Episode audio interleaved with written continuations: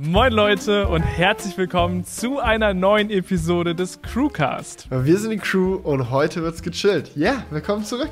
Ich muss auch sagen, ich fühle mich heute richtig frisch, denn ich habe meine QC35 geupgradet und ich glaube, es wäre auch was für dich, Felix. Das ist ganz dringend notwendig, glaube ich. Ja, ich habe nämlich diese Ohrpolster hier ausgetauscht und die sahen bei mir schon richtig ranzig aus. Das sind deine alten jetzt, oder was? Ja, ja, das sind meine alten. Die gehen ja noch. Die, warte mal, Moment mal. Da muss Warte, ich gerade ja. ganz. Er, erklär mal kurz, warum die getauscht werden mussten. Ich hole mal ja. meine und zeig dir die im Vergleich. Nee, also ich nutze immer noch sehr gerne die QC35 und die WH1000XM3 von Sony nutze ich auch gerne. Immer mal so abwechselnd.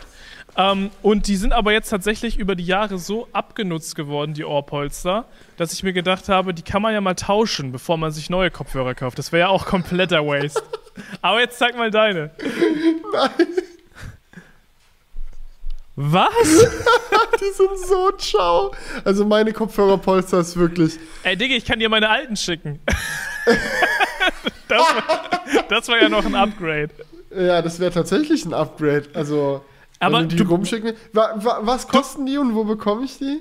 Also, ich habe die auf Amazon geholt. Ähm, die sind aber, da kriegst du keine für die QC35, sondern für die QC25. Die passen, die aber passen auch. aber, ne? Genau, ja. Ähm, und die kosten da, glaube ich, 20 Euro, meine ich. Okay, ja, das geht ja noch.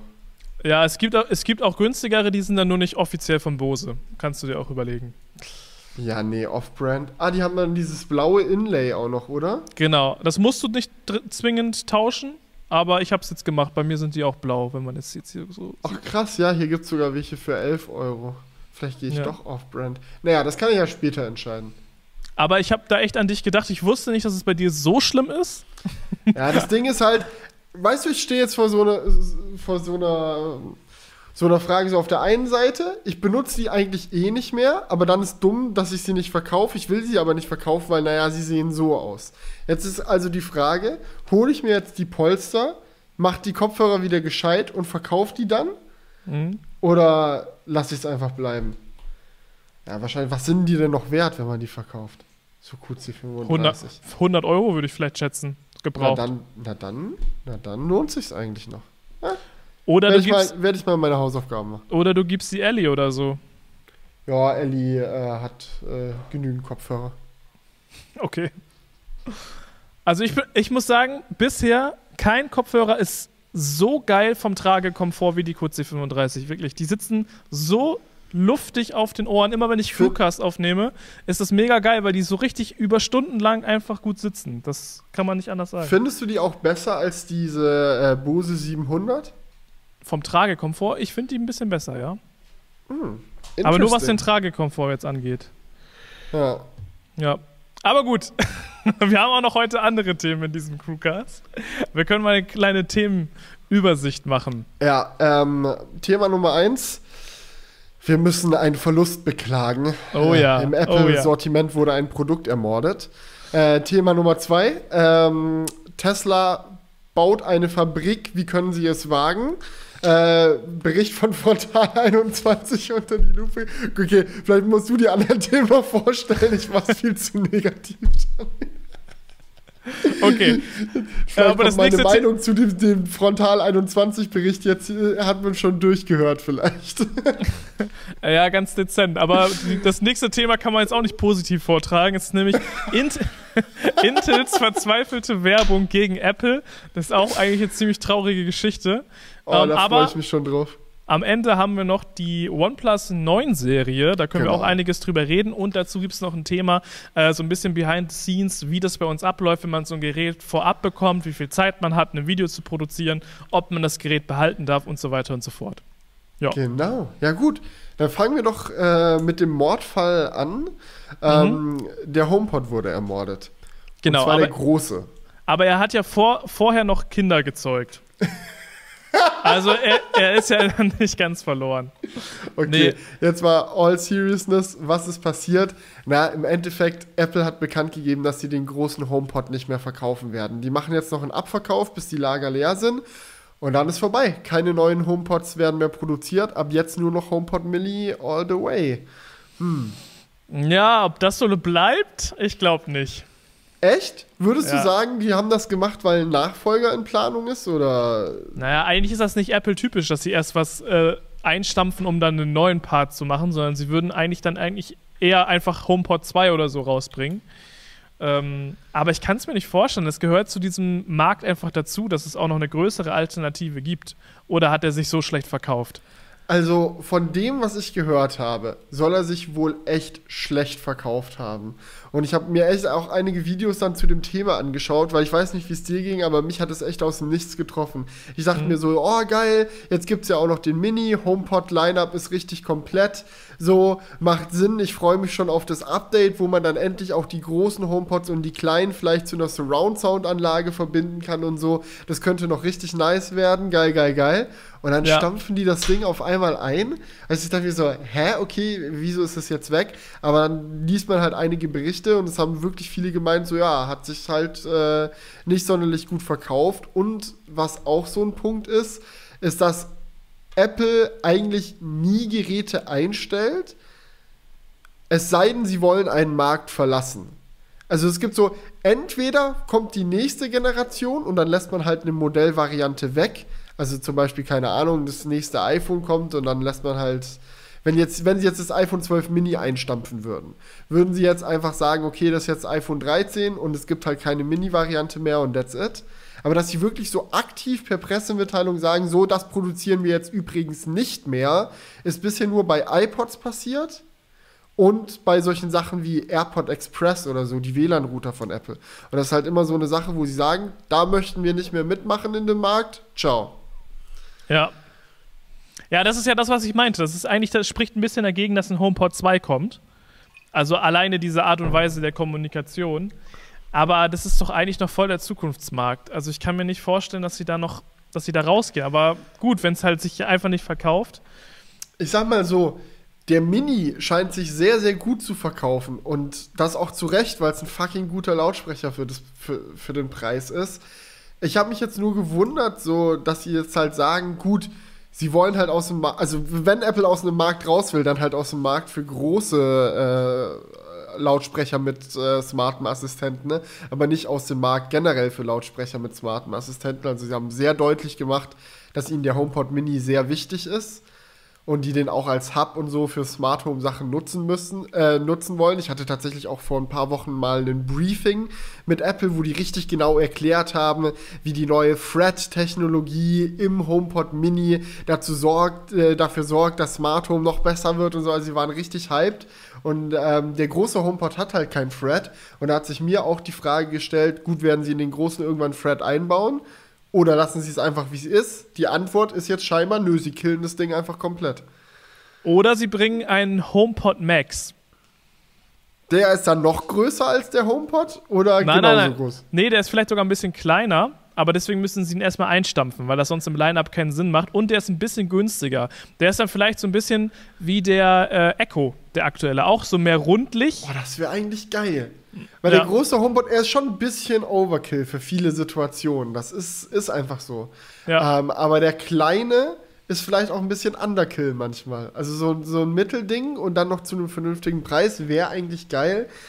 Ja, aber weißt du, ich finde es halt aus dem Aspekt seltsam, das Produkt ist fertig entwickelt. Das Produkt ist auf dem Markt, das wird produziert und dann ist es da. So, es steht in den Regalen und kann gekauft werden. So, was ist es für eine Motivation zu sagen, diesen fahrenden Zug stoppen wir jetzt? So, wir wollen kein Geld mehr mit HomePods, mit großen verdienen, das jetzt vorbei, ciao. Weil ja, das, alles, was sie halt ausgegeben haben, um das Produkt möglich zu machen, Research und Development und Marketingkosten und so, das ist alles weg. Ab jetzt äh, sind wir in der Phase, wo Leute nur noch kaufen und halt eher mehr Geld reinkommt, als rausgeht. Es sei denn, das Ding war nicht profitabel, was ich mir aber nicht vorstellen kann. Und dann nehmen sie es einfach runter. Ist schon, ist schon strange. Ja, also ich, ich kann mir halt auch nicht vorstellen, dass es für Apple keinen Markt gibt für einen größeren HomePod. Also einen größeren als den HomePod Mini. Aber preis-leistungstechnisch könnte da halt noch was passieren, dass der irgendwie so 189 oder so kostet. Ähm, und dann halt auch das gleiche Design hat wie der HomePod Mini von den Formen. Ähm, Du meinst, dass er auch rund ist quasi? ja, genau, richtig. Und ähm, ja, dass er vielleicht einfach so ein bisschen dazwischen geplaced wird. Hm. Und eben auch die aktuelle Technologie hat. Könnte, könnte schon sein. Dass das, also könnte ich mir gut vorstellen, dass sich das auch verkauft. Ich fände es gut. So, ein äh, günstigerer HomePod, der teurer ist als ein Mini, aber auch mehr kann. So, ich würde es feiern. Aber es ist halt so, keine Ahnung. Warum dann nicht einfach sagen, wir machen jetzt einen neuen HomePod, hier, Preis ist übrigens niedriger, das ist jetzt HomePod 2, voll geil, Leute. So, sondern einfach so wirklich per Pressemitteilung den HomePod erstmal schlachten und dann später was bringen. Ich, äh, sehr seltsam. Hat mich, hat mich sehr überrascht. Vielleicht wollen sie dadurch, ähm, weil der HomePod sich so schlecht verkauft, noch die Lagerbestände gut abfrühstücken. Weil man sich so denkt, es gibt den nie wieder, ich muss ihn jetzt kaufen. So, so eine Sale-Aktion. Ja. Leute, wenn ihr noch einen haben wollt, solange der Vorrat reicht, na, eine Sache, die mir auch noch eingefallen ist, woran es vielleicht liegen könnte, im HomePod ist noch ein Apple A5-Prozessor oder A, nee, nicht A5, A8 oder so. Ein relativ alter Apple-Prozessor auf jeden Fall drin. Und vielleicht ist da einfach irgendwie der Supply eng geworden. Hm. Ja, aber oh. dann könnte man es doch eigentlich einfach upgraden, oder nicht? Ja, vielleicht war es ihnen dann die Mühe nicht wert das, das zu upgraden. Ja, das könnte sein. Ja, äh, A8. Ja, HomePod ist eine A8 drin. Und jetzt sind wir was bei A, A14 oder nee, wie heißt der aktuelle Prozessor? Apple. Ah, ganz schlecht. A3, heißt er nicht A13? Ja, doch, ich glaube. Nee, A14 also, A sind wir gerade. Ja. Technik-YouTuber. Die ganzen Zahlen, ey. Ja, also M1 A14. kann ich mir besser merken. M1 ist eine leicht zu merkende Zahl, A14 eigentlich auch. Also der M1 ist ja am Ende des Tages ein A14X eigentlich. Ähm, boah. Neues Kapitel. Hätte man einfach, einfach HomePod mit M1 hätte man ja auch machen können. Naja. Dann, also dann wäre Siri ja auf, auf Steroiden gewesen. Ich glaube nicht, dass es sie schlauer gemacht hätte. Ich meine, Siri in einem M1 MacBook Pro ist ja auch nicht schlau. ja, gut, aber da hat sie nicht die volle Leistung. Naja, egal. Ja, ist, ich glaube, wir werden nicht schlau aus dem Thema. Fakt ist, das Ding wurde eingestellt. Oh, und alle fragen sich so ein bisschen, wieso. Ja. ja. aber nicht nur, nicht nur, es gibt auf der, auf der Welt nicht nur Sachen, die eingestellt werden, sondern es gibt auch Sachen, die aufgestellt werden. Und das ist bei uns in Deutschland zum Beispiel die Gigafactory. okay, komm. Fand ich gut. Finde ich, find ich vernünftig als Überleitung. Ja, ja. Gigafactory. Ähm, viele, von, viele von euch haben uns tatsächlich Nachrichten geschrieben, ähm, dass wir uns die mal anschauen sollen, ähm, weil die sehr umstritten ist, sage ich mal. Es gibt nämlich eine die Doku. Gigafactory oder die Doku? Ja, nee, sorry, ich habe es von der Überleitung ein bisschen schlecht gemacht. Die Doku. es gibt nämlich eine, eine Doku zur Gigafactory von Frontal 21, die sehr kritisch ist der Gigafactory mhm. gegenüber. Meine Mama hat mir die geschickt, ja. Oh. Also es kommt so, äh, kommt relativ selten vor, dass meine Mom mir YouTube-Videos schickt, aber diese Frontal 21 Doku hat sie mir geschickt, so und dann so, ja, Felix, du und dein Elon, den du immer so toll findest, vielleicht ist nicht alles toll, guck dir das mal an.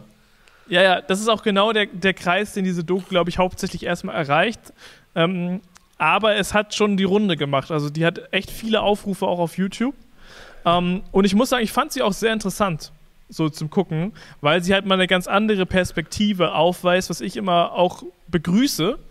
Mm, aber wir wollen jetzt mal hier den Check machen. Und zwar gibt es einige ähm, ja, Kritikpunkte an der Factory und auch an Tesla generell, die in dieser Doku auftreten. Und ich würde die einfach mal so einen Raum stellen und dann können wir ja mal drüber diskutieren. Das finde ich sehr gut, weil die Sache ist auch die, ich habe die Doku nicht komplett gesehen. Ich habe sie in Stücken gesehen und ich habe auch Re Reaction-Videos und so darauf gesehen, aber die ganze Doku noch nicht. Julian hat sie komplett gesehen. Und ich würde sagen, wir quatschen jetzt einfach mal über die Punkte, die ja. da drin sind. Also der, der, der größte Punkt bei dieser ganzen Geschichte ist, ähm, das Wasserproblem, nenne ich es jetzt mal. Ist das echt so? Also ist das so das, das, das Hauptthema so von, ja. von. Oh nein. Okay, ja gut, leg los. Das ist das Hauptthema. Also, ihr müsst wissen, die Gigafactory steht ja in Grünheide, das ist bei Berlin im Bundesland Brandenburg. Also es ist nicht in Berlin, bei Berlin. Aber es ist so. sehr nah vor Berlin. Also ungefähr genau. in der Nähe auch äh, vom Flughafen zum Beispiel. Auf jeden Fall ist das ein Wasserschutzgebiet, heißt das. Das heißt, es ist ja auch durch die Medien gegangen, dass da viele Bäume gefällt wurden und so weiter. Und es ist halt ein Gebiet, ein Wasserschutzgebiet nennt es sich, was irgendwo dafür zuständig ist, dass der Grundwasserpegel sich sammeln kann. Ähm, es hat einfach eine gewisse Funktion dafür, dass die Leute in dem um Umkreis halt frisches Wasser zum Trinken bekommen. Und der Hinter Hintergrund dabei ist, ähm, dass dieses Wasserschutzgebiet durch Tesla halt sehr in Anspruch genommen wird, sagen wir mal. Weil auf der einen Seite ähm, verbraucht Tesla selbst sehr viel Wasser. Ähm, die haben hochgerechnet, dass es in ein paar Jahren 30 Prozent des Wasserverbrauchs, äh, den die Region aktuell tätigt, nochmal on top durch die Tesla Gigafactory da drauf kommt, was natürlich echt krass viel ist. Also ihr müsst euch vorstellen, einfach so eine Region, davon 30 Prozent nochmal on top, nur für Tesla. Ähm, und dass sie auch durch den Boden, den es dort gibt, dieses Wasserschutzgebiet neben den Waldrodungen, sagen wir jetzt mal, noch insofern ähm, belasten, dass sie halt für das Fundament der Fabrik ähm, so, ja, wie nennt man das, so, so Stelzen in den Boden rammen müssen, die halt bis ins Grundwasser reichen und da ist halt die, der Vorwurf von der Doku, dass es halt auch nochmal schädigend fürs Grundwasser sein kann, dass es halt, je nachdem, was sie da reingerammt haben, eventuell dazu führen kann, dass das Grundwasser halt nicht so rein ist, weil die irgendwie 540 von diesen Stelzen da reingeballert haben, um ähm, die Gigafactory halt stabil zu bauen. Genau, das ist so der erste Punkt, diese Wasserproblematik. Ja, also, erstmal was man vielleicht wirklich äh, was vielleicht wirklich wichtig ist, um das dazu zu wissen. Die Zahlen stimmen nicht. Ähm, mit den 30 Prozent. Das ist eine falsche Hochrechnung tatsächlich. Äh, okay. Das hatte ich jetzt auch in einigen äh, Kritikvideos schon gesehen. Das Problem ist nämlich, dass diese Doku ähm, angemeldete Peak-Werte äh, genommen hat und die als Durchschnitt quasi äh, hochgerechnet hat. Also musst dir vorstellen, wenn du irgendwo eine Fabrik bauen willst, ist ja vollkommen klar. So, du kannst nicht einfach ein Grundstück kaufen, eine Fabrik draufsetzen und dann sagen, ja, ich mache hier, was ich will. Am Ende des Tages ist ein Fabrikgelände äh, so das ist äh, ein Industriefaktor und es ist klar, dass da Strom und so weiter und so fort gebraucht wird. Und dementsprechend musst du die Infrastruktur und deine Verbräuche ja auch anmelden. Und in diesen Anmeldungen musst du zum Beispiel auch angeben, wie viel Wasser du maximal brauchst. Also was quasi der Throughput sein will. Wie wenn du jetzt von der Internetleitung ausgehst, so musst du quasi angeben, so wie schnell soll denn deine Internetleitung sein. Das heißt jetzt nicht, dass du eine Internetleitung brauchst, auf, über die du 24-7 deine YouTube-Videos zum Beispiel hochlädst. So, aber wenn du mal eins hochlädst, dann soll es halt schnell gehen. Und deswegen äh, gibt es da einen Wert, den du angeben kannst für quasi den Peak-Verbrauch. So, wie hoch ist der maximale Wasserverbrauch, den du momentan vielleicht haben wirst, damit halt einfach die Leitungen ausreichen, um diese Wassermenge zu der Fabrik hinzubekommen. Diesen Wert hat Tesla natürlich ausgefüllt und wie man das halt so macht, äh, füllst du so einen Peak-Wert lieber ein bisschen großzügiger aus als niedriger, damit du halt einfach Spielraum hast. Und äh, die Doku hat diesen Peak-Wert genommen und gesagt, ja, Tesla verbraucht immer so viel Wasser, ist aber nicht richtig, weil es ein Peak-Wert ist. Mhm. Ja, das ist halt so eine Sache also ich habe jetzt halt zum Beispiel die Doku einfach nur äh, aus Zuschauersicht gesehen. Ne? Also ich, man schaut sich diese Doku an und dann wird das natürlich vorgetragen. Es ist äh, eine ZDF-Doku. Da denkt man auch erstmal so, jo, muss ja eigentlich stimmen. So, ähm, deswegen hinterfragt man solche Aussagen halt nicht. Aber wenn du halt das sagst, dass das halt wohl der Fall ist, ändert das ja. natürlich schon mal einiges an dem Ausmaß, sag ich mal, wie viel Wasser verbraucht wird. Aber ich glaube, man kann trotzdem sagen, dass es wahrscheinlich nicht wenig Wasser sein wird, was Tesla da ähm, mhm. verbraucht. Es gibt auch interessante Videos von Leuten, die mal vergleichsweise rechnen, was die Peak-Werte sind, die Tesla für die Gigafactory angibt und was für Peak-Werte zum Beispiel auch äh, VW-Fabriken in Wolfsburg und so weiter erreichen. Und ja, ich sag mal so, sieht gut aus für Tesla. Also für eine Autofabrik verbrauchen sie tatsächlich verhältnismäßig wenig Wasser. Ja, ich, äh, das ist wahrscheinlich aber auch schwierig zu vergleichen, oder? Es kommt auch darauf an, wie groß die Fabrik ist, wie viele Autos gebaut werden und ja, so weiter. Ja, nat natürlich. Du kannst nur eine Tendenz erkennen und äh, selbst dann äh, vergleichst du immer noch Äpfel mit Birnen, ist ja vollkommen klar, schon alleine, weil bei Tesla ausschließlich Elektroautos gebaut werden. Ähm, und da äh, teilweise die Komponenten, Anfertigungsstraßen und so weiter ganz anders aufgebaut sind. Ja. Aber ähm, ja, die Tendenz ist tatsächlich, dass es eine verhältnismäßig äh, wasserverbrauchsarme Fabrik ist. Und das ist halt so ein Punkt, das, das ist mir halt echt aufgefallen jetzt, äh, wo, wo ich mich so ein bisschen äh, mit der Doku beschäftigt habe, dass es halt häufig so geht, dass man, ähm, wenn man die, die ganze Situation betrachtet, das einfach so sehen kann, hey, Tesla kommt nach Brandenburg, die sind eine hochinnovative Firma, die haben riesiges Interesse daran, diese ganze Fabrik und auch die Autos, die sie produzieren, so umweltfreundlich wie möglich zu gestalten. Ja, und dann kommt halt die Doku und sagt, ja, da voll böse und hier voll böse und reißt Sachen aus dem Kontext, die ja nicht unbedingt stimmen. Ich meine, im Endeffekt, wir können sehr gerne darüber diskutieren, wessen Schuld äh, das ist, wenn es in der Region dann auf einmal zu wenig Wasser und so weiter und so fort gibt, wenn da eine Fabrik ge gebaut wird.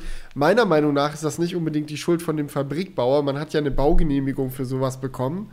Ja, ja eben nicht. Ähm, ja, für die Fabrik generell. Äh, du verkaufst ist, das können wir gleich drüber reden. So klar, bei Tesla ist das so, viele kleine Details und so werden nicht vorher besprochen, sondern erstmal go, go, go.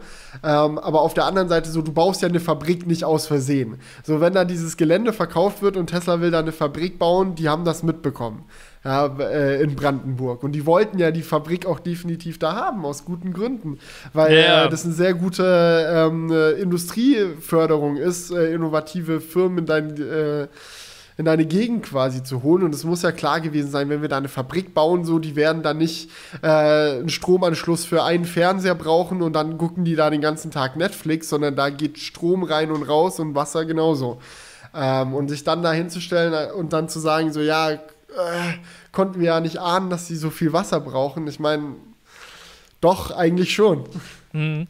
Ja, also der Kritikpunkt in der Doku ist dann ja dabei so, mh, die sagen schon auch, dass es halt wirtschaftlich Chancen hat, aber sie sagen oder kritisieren halt, dass so viel Druck von Tesla ausgeübt wird. Weißt du, dass sie halt herkommen, die Eier auf den Tisch legen und sagen, entweder wir machen das jetzt und wir ziehen das innerhalb von kürzester Zeit raus oder wir gehen halt woanders hin.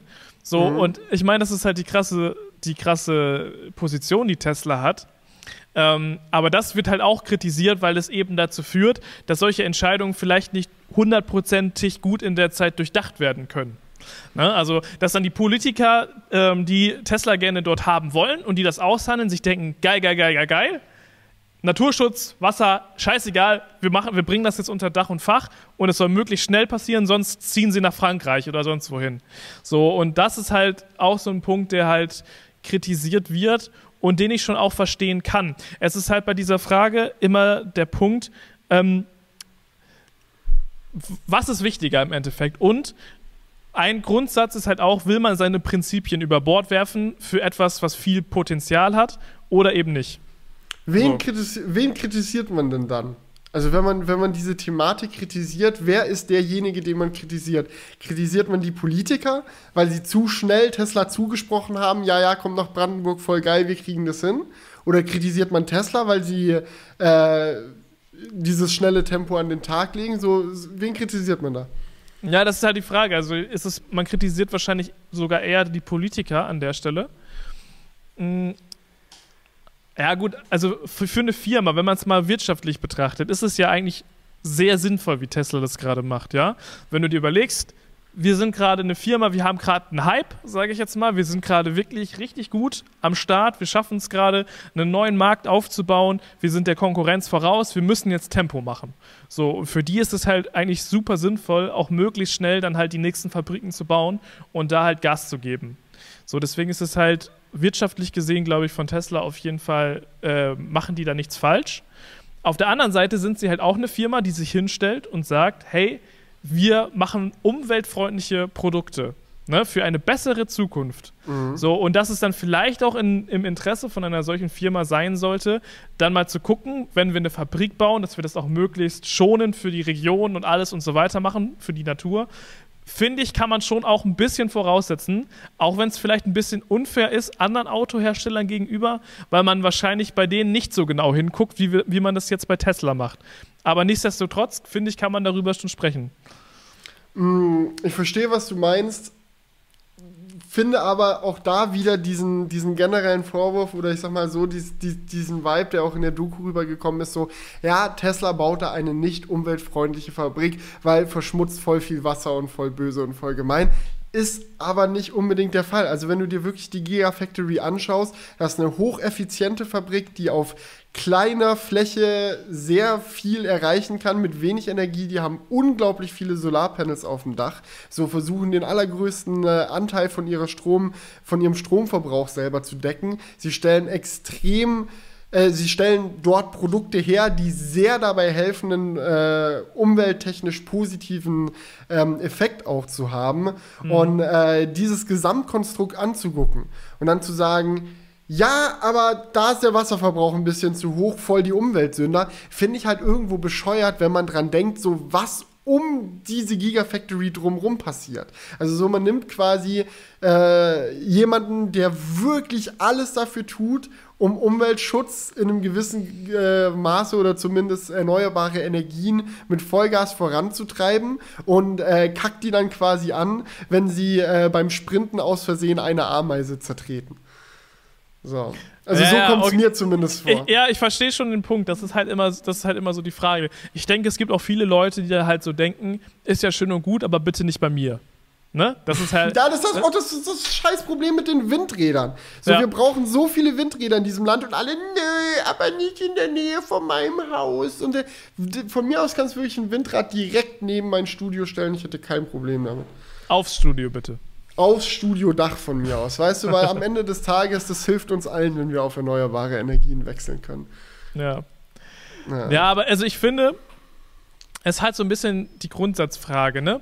Darf man jetzt, sollte man Tesla jetzt so, so einen Heiligenschein, so einen Status geben und sagen, die machen halt schon richtig viel für die Umwelt? Irgendwo muss auch mal gut sein, lass sie doch einfach die Fabrik da bauen, wie sie wollen. Oder guckt man noch mal näher hin und sagt, hey, das könnte man aber schon noch optimaler machen. So, ich glaube, ne? das ist so ein bisschen so eine Kosten-Nutzen-Sache, die man da irgendwo äh, mit reinbringen muss.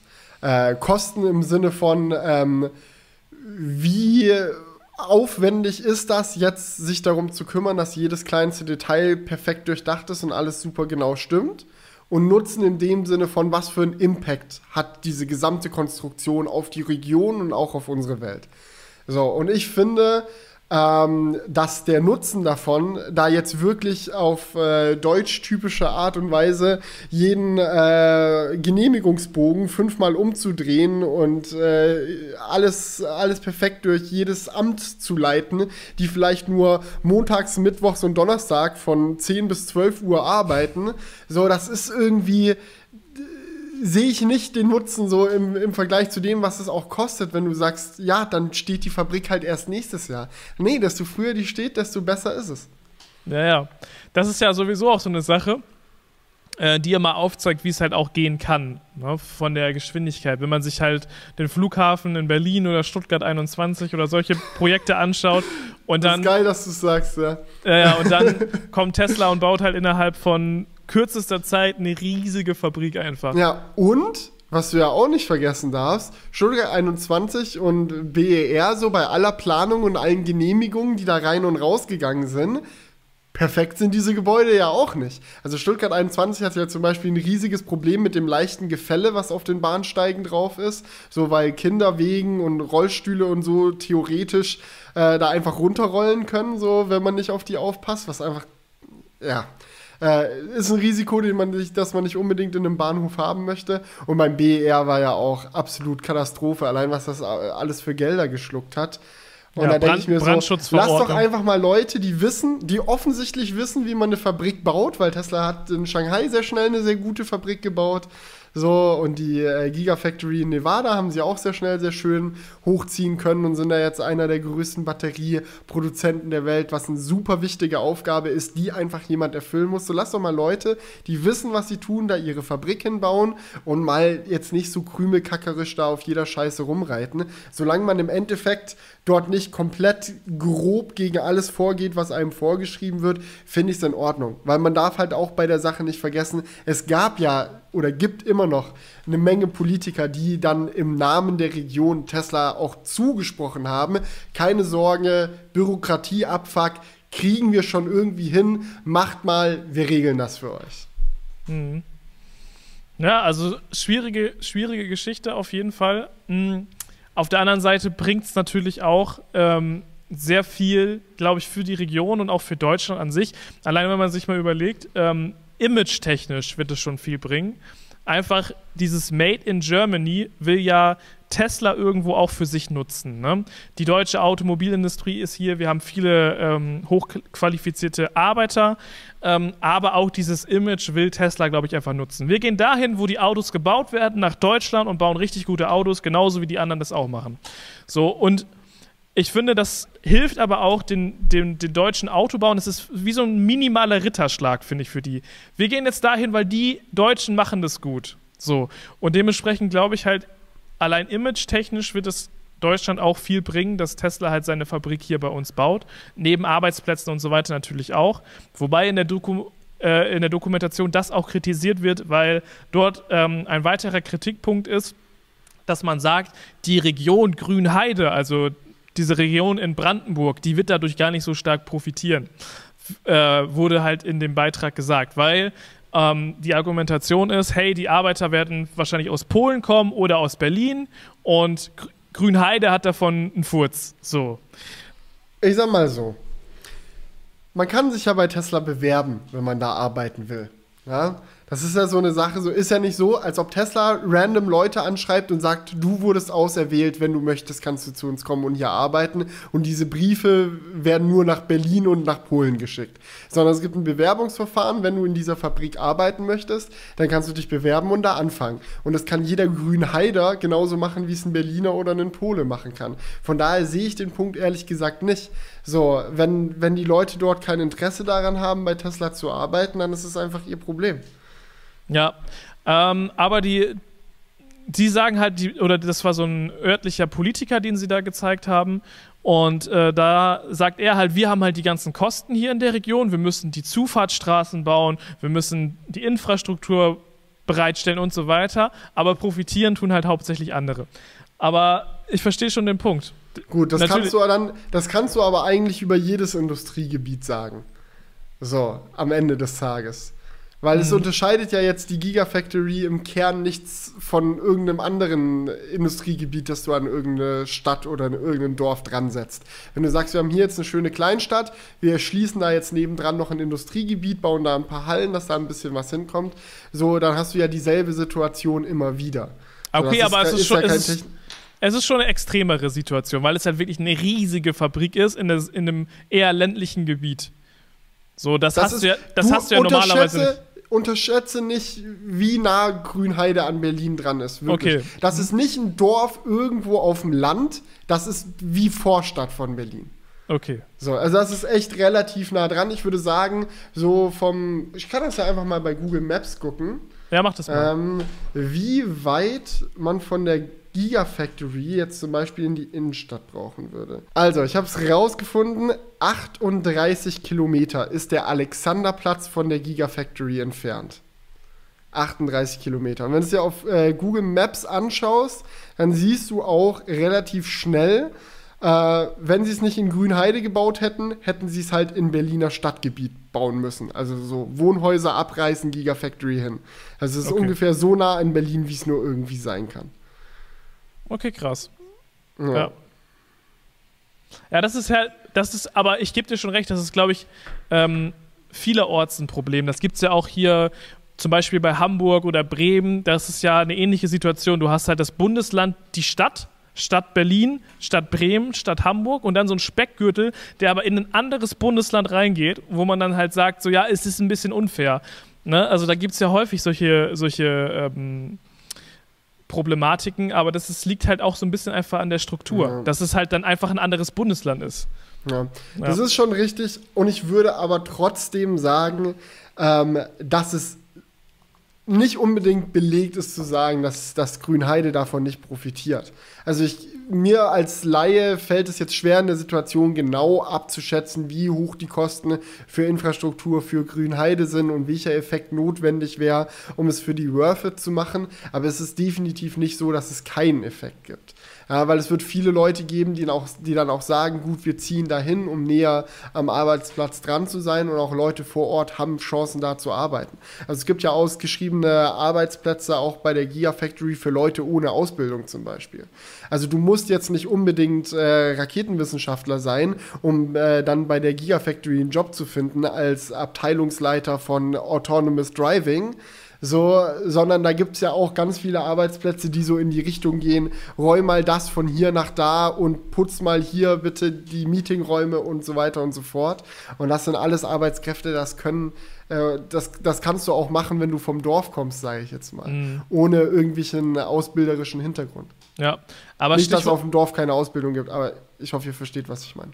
Ja, es ist, es ist ein schmaler Grad sozusagen. Oh, die auf dem Dorf, die können ja alle nichts. Nee, aber das sagen sie ja selber. Das ist ja das Argument, Argument von Frontal 21. Oh, die bauen hier die Hightech-Firma hin und wir äh, müssen hier die ganze Kosten bezahlen, aber im Endeffekt nehmen die, die ihre Arbeiter aus dem modernen Berlin und wir werden hier liegen gelassen. So, das ist ja das Argument gewesen, oder nicht?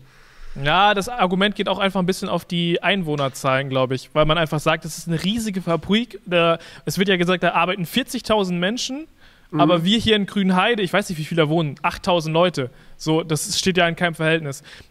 Ich glaube, das ist auch ein großer Punkt. Aber lass uns das Thema mal lassen, weil mehr kann man da auch eigentlich nicht zu sagen. Das können wir jetzt auch gar nicht genau auseinandernehmen, ob sich das jetzt lohnt für die oder nicht. Ähm, weil was wir vielleicht eher nochmal besprechen können, ist halt der Punkt, was Arbeit angeht, ähm, dass es ja auch um diese Fabrik herum neue Arbeitsplätze geben wird. Weil wenn da 40.000 Leute hinkommen jeden Tag, um da zu arbeiten, oder sagen wir mal 20.000, ist ja auch egal, das steht mhm. ja noch nicht genau fest, dann werden die mittags irgendwo essen wollen. Die werden da irgendwo ihr Auto abstellen wollen, die brauchen da, was ja, ist nicht. Ich gehe jetzt mal davon aus, dass so eine Fabrik eine Kantine hat. Ja, aber ob, ob, die dann immer genutzt wird, das ist halt die Frage. ich glaube tatsächlich, eine Sache, die sich, die sich dort viel entwickeln wird, ist halt auch einfach äh, Zulieferer oder Wohnfläche. So. Also so Kurzzeitmieten, wenn die, wenn mal irgendwie äh, Tesla sagt, so, wir brauchen jetzt kurz Hilfe von einem amerikanischen Mitarbeiter, der ganz viel Erfahrung hat in dem Bereich Radmontage oder wie auch immer, der soll mal rüberkommen und äh, schauen, dass das hier zum Laufen gebracht wird. Das ist ja äh, eine Sache, die macht man relativ häufig so in der Firma, dass man sagt, gut, jetzt brauchen wir mal hier einen Experten von dort und dort und dann sind da Fremdarbeiter irgendwie mal für eine Woche zu Besuch und äh, Airbnbs und sowas in der Gegend werden sich dann dementsprechend auf einmal mehr lohnen oder auch Hotels, die gebaut werden für Businessgäste, die für Tesla dort in der Gegend sind. Ja, und auch generell werden dadurch halt neue Leute in die Gegend kommen, die sich dann auch da mal den Wald angucken und dann eine Fahrradtour machen oder was weiß ich. weißt? Ja, Du, wenn ein Amerikaner nach Deutschland kommt, weil er zwei Wochen lang irgendwas im Werk machen muss, der bleibt ja nicht zwei Wochen lang im Werk. Der macht ja Nö, irgendwie der fährt was, dann kurz die 38 Kilometer nach Berlin und vergnügt sich da. Äh, genau, ja, okay. so kann man natürlich auch. Der fährt dann nach Polen, um da dann ein bisschen zu gucken. Ja, ja. Ja, aber so zum, zu, zum Arbeiten äh, bei Tesla gab es halt auch, ein, ich weiß nicht, ob du das so weit geguckt hast, das war relativ weit hinten. Mhm. Ähm, eine Passage in der Doku, wo sie halt sehr stark kritisiert haben, dass Tesla halt die Firma ist, die halt auch viele Boni einsammelt. Also es gibt ja Förderungen eben auch für den Bau dieser ähm, Firma mhm. oder dieser Fabrik. Und auf der anderen Seite aber kein guter Arbeitgeber sind. So wird es halt vermittelt. Und zwar sagen sie, dass Tesla es direkt unterbinden möchte, dass es keine Gewerkschaft gibt, was natürlich schon echt asozial ist, wenn man mal überlegt, so sie sammeln vom Geld Staat, äh, vom, vom Staat Geld ein, so rum, um halt äh, da die Firma zu bauen. Ähm, und haben ja auch wirklich viele Zugeständnisse bekommen irgendwo, dass das halt alles so schnell geht. Und dann sagen sie, ja, aber eine Gewerkschaft wollen wir halt nicht. Und sie haben sich halt aus äh, den USA einige Beispiele rausgepickt, wo halt Tesla-Mitarbeiter ähm, berichten, wie schlecht es bei denen um die Arbeitsverhältnisse ging. Also einer, der hat irgendwie seinen Finger verloren ähm, und hat gesagt, so er musste, er hat nicht einen Tag frei bekommen, er musste direkt am nächsten Tag nach seiner Operation direkt wieder ähm, arbeiten, obwohl er den Finger halt beim Arbeiten in der Tesla-Fabrik verloren hat.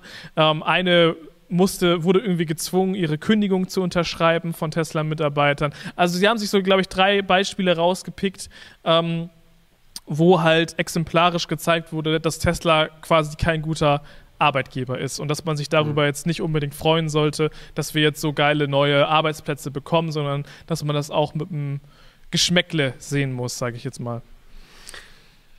Bevor ich jetzt dazu was sage, eine Sache ganz wichtig, möchte ich, dass ihr das versteht. Ich will in keiner Weise sagen, dass es in Ordnung ist und dass es so sein sollte, dass Leute am Arbeitsplatz mies behandelt werden. Wirklich beim besten Willen nicht. Und wenn man solche Stories hört wie ja, Finger ab bei der Arbeit und musste direkt am nächsten Tag wieder arbeiten, das, das geht natürlich einem nicht gut runter und das sollte nicht so sein. Es gab ja zum Beispiel auch mal die Story irgendwie äh, von einem Tesla-Mitarbeiter, der wohl von Elon Musk höchstpersönlich gefeuert wurde, weil er bei der Geburt seines Kindes dabei sein wollte, statt weiter zu hasseln. So, weil die gerade irgendwie ein wichtiges Meeting hatten und er sagt so, ich kann nicht, ich muss äh, ins Krankenhaus, äh, meine Frau gebärt gerade das Kind und dann hat Elon Musk gesagt, gut, wenn es so ist, dann kannst du auch gleich für immer wegbleiben. Irgendwie so war die Story, aber auch, aber auch, ja, ja, du lachst schon wieder direkt. Aber auch bei der Story, Story ist eigentlich ein ganz gutes Beispiel, weil wenn man sich die mal genauer angeschaut hat und verschiedene Seiten und so dann da ähm, betrachtet hat, dann ist auf einmal gar nicht mehr so eindeutig, dass sie wirklich genau so stattgefunden hat, wie es viele erzählt haben. Und gerade bei großen Firmen, die so viele Mitarbeiter haben, wie es jetzt zum Beispiel bei Tesla ja auch der Fall ist mittlerweile, wirst du immer irgendwo eine Horrorstory finden, wo mal was mächtig schiefgelaufen ist. Und ich finde nicht, dass man jetzt sagen kann, gut, ähm, wir haben hier eine Fabrik, mit, wo 40.000 Leute arbeiten sollen, bei äh, einem Arbeitgeber, der noch viel mehr äh, Arbeitsplätze so weltweit betreibt. Wir haben drei Beispiele gefunden, wo was schiefgegangen ist. Garantiert ein schlechter Arbeitgeber äh, ich würde da nicht arbeiten. Weil das ist halt einfach eine sehr, sehr schmale Sichtweise auf ein sehr, sehr großes Thema.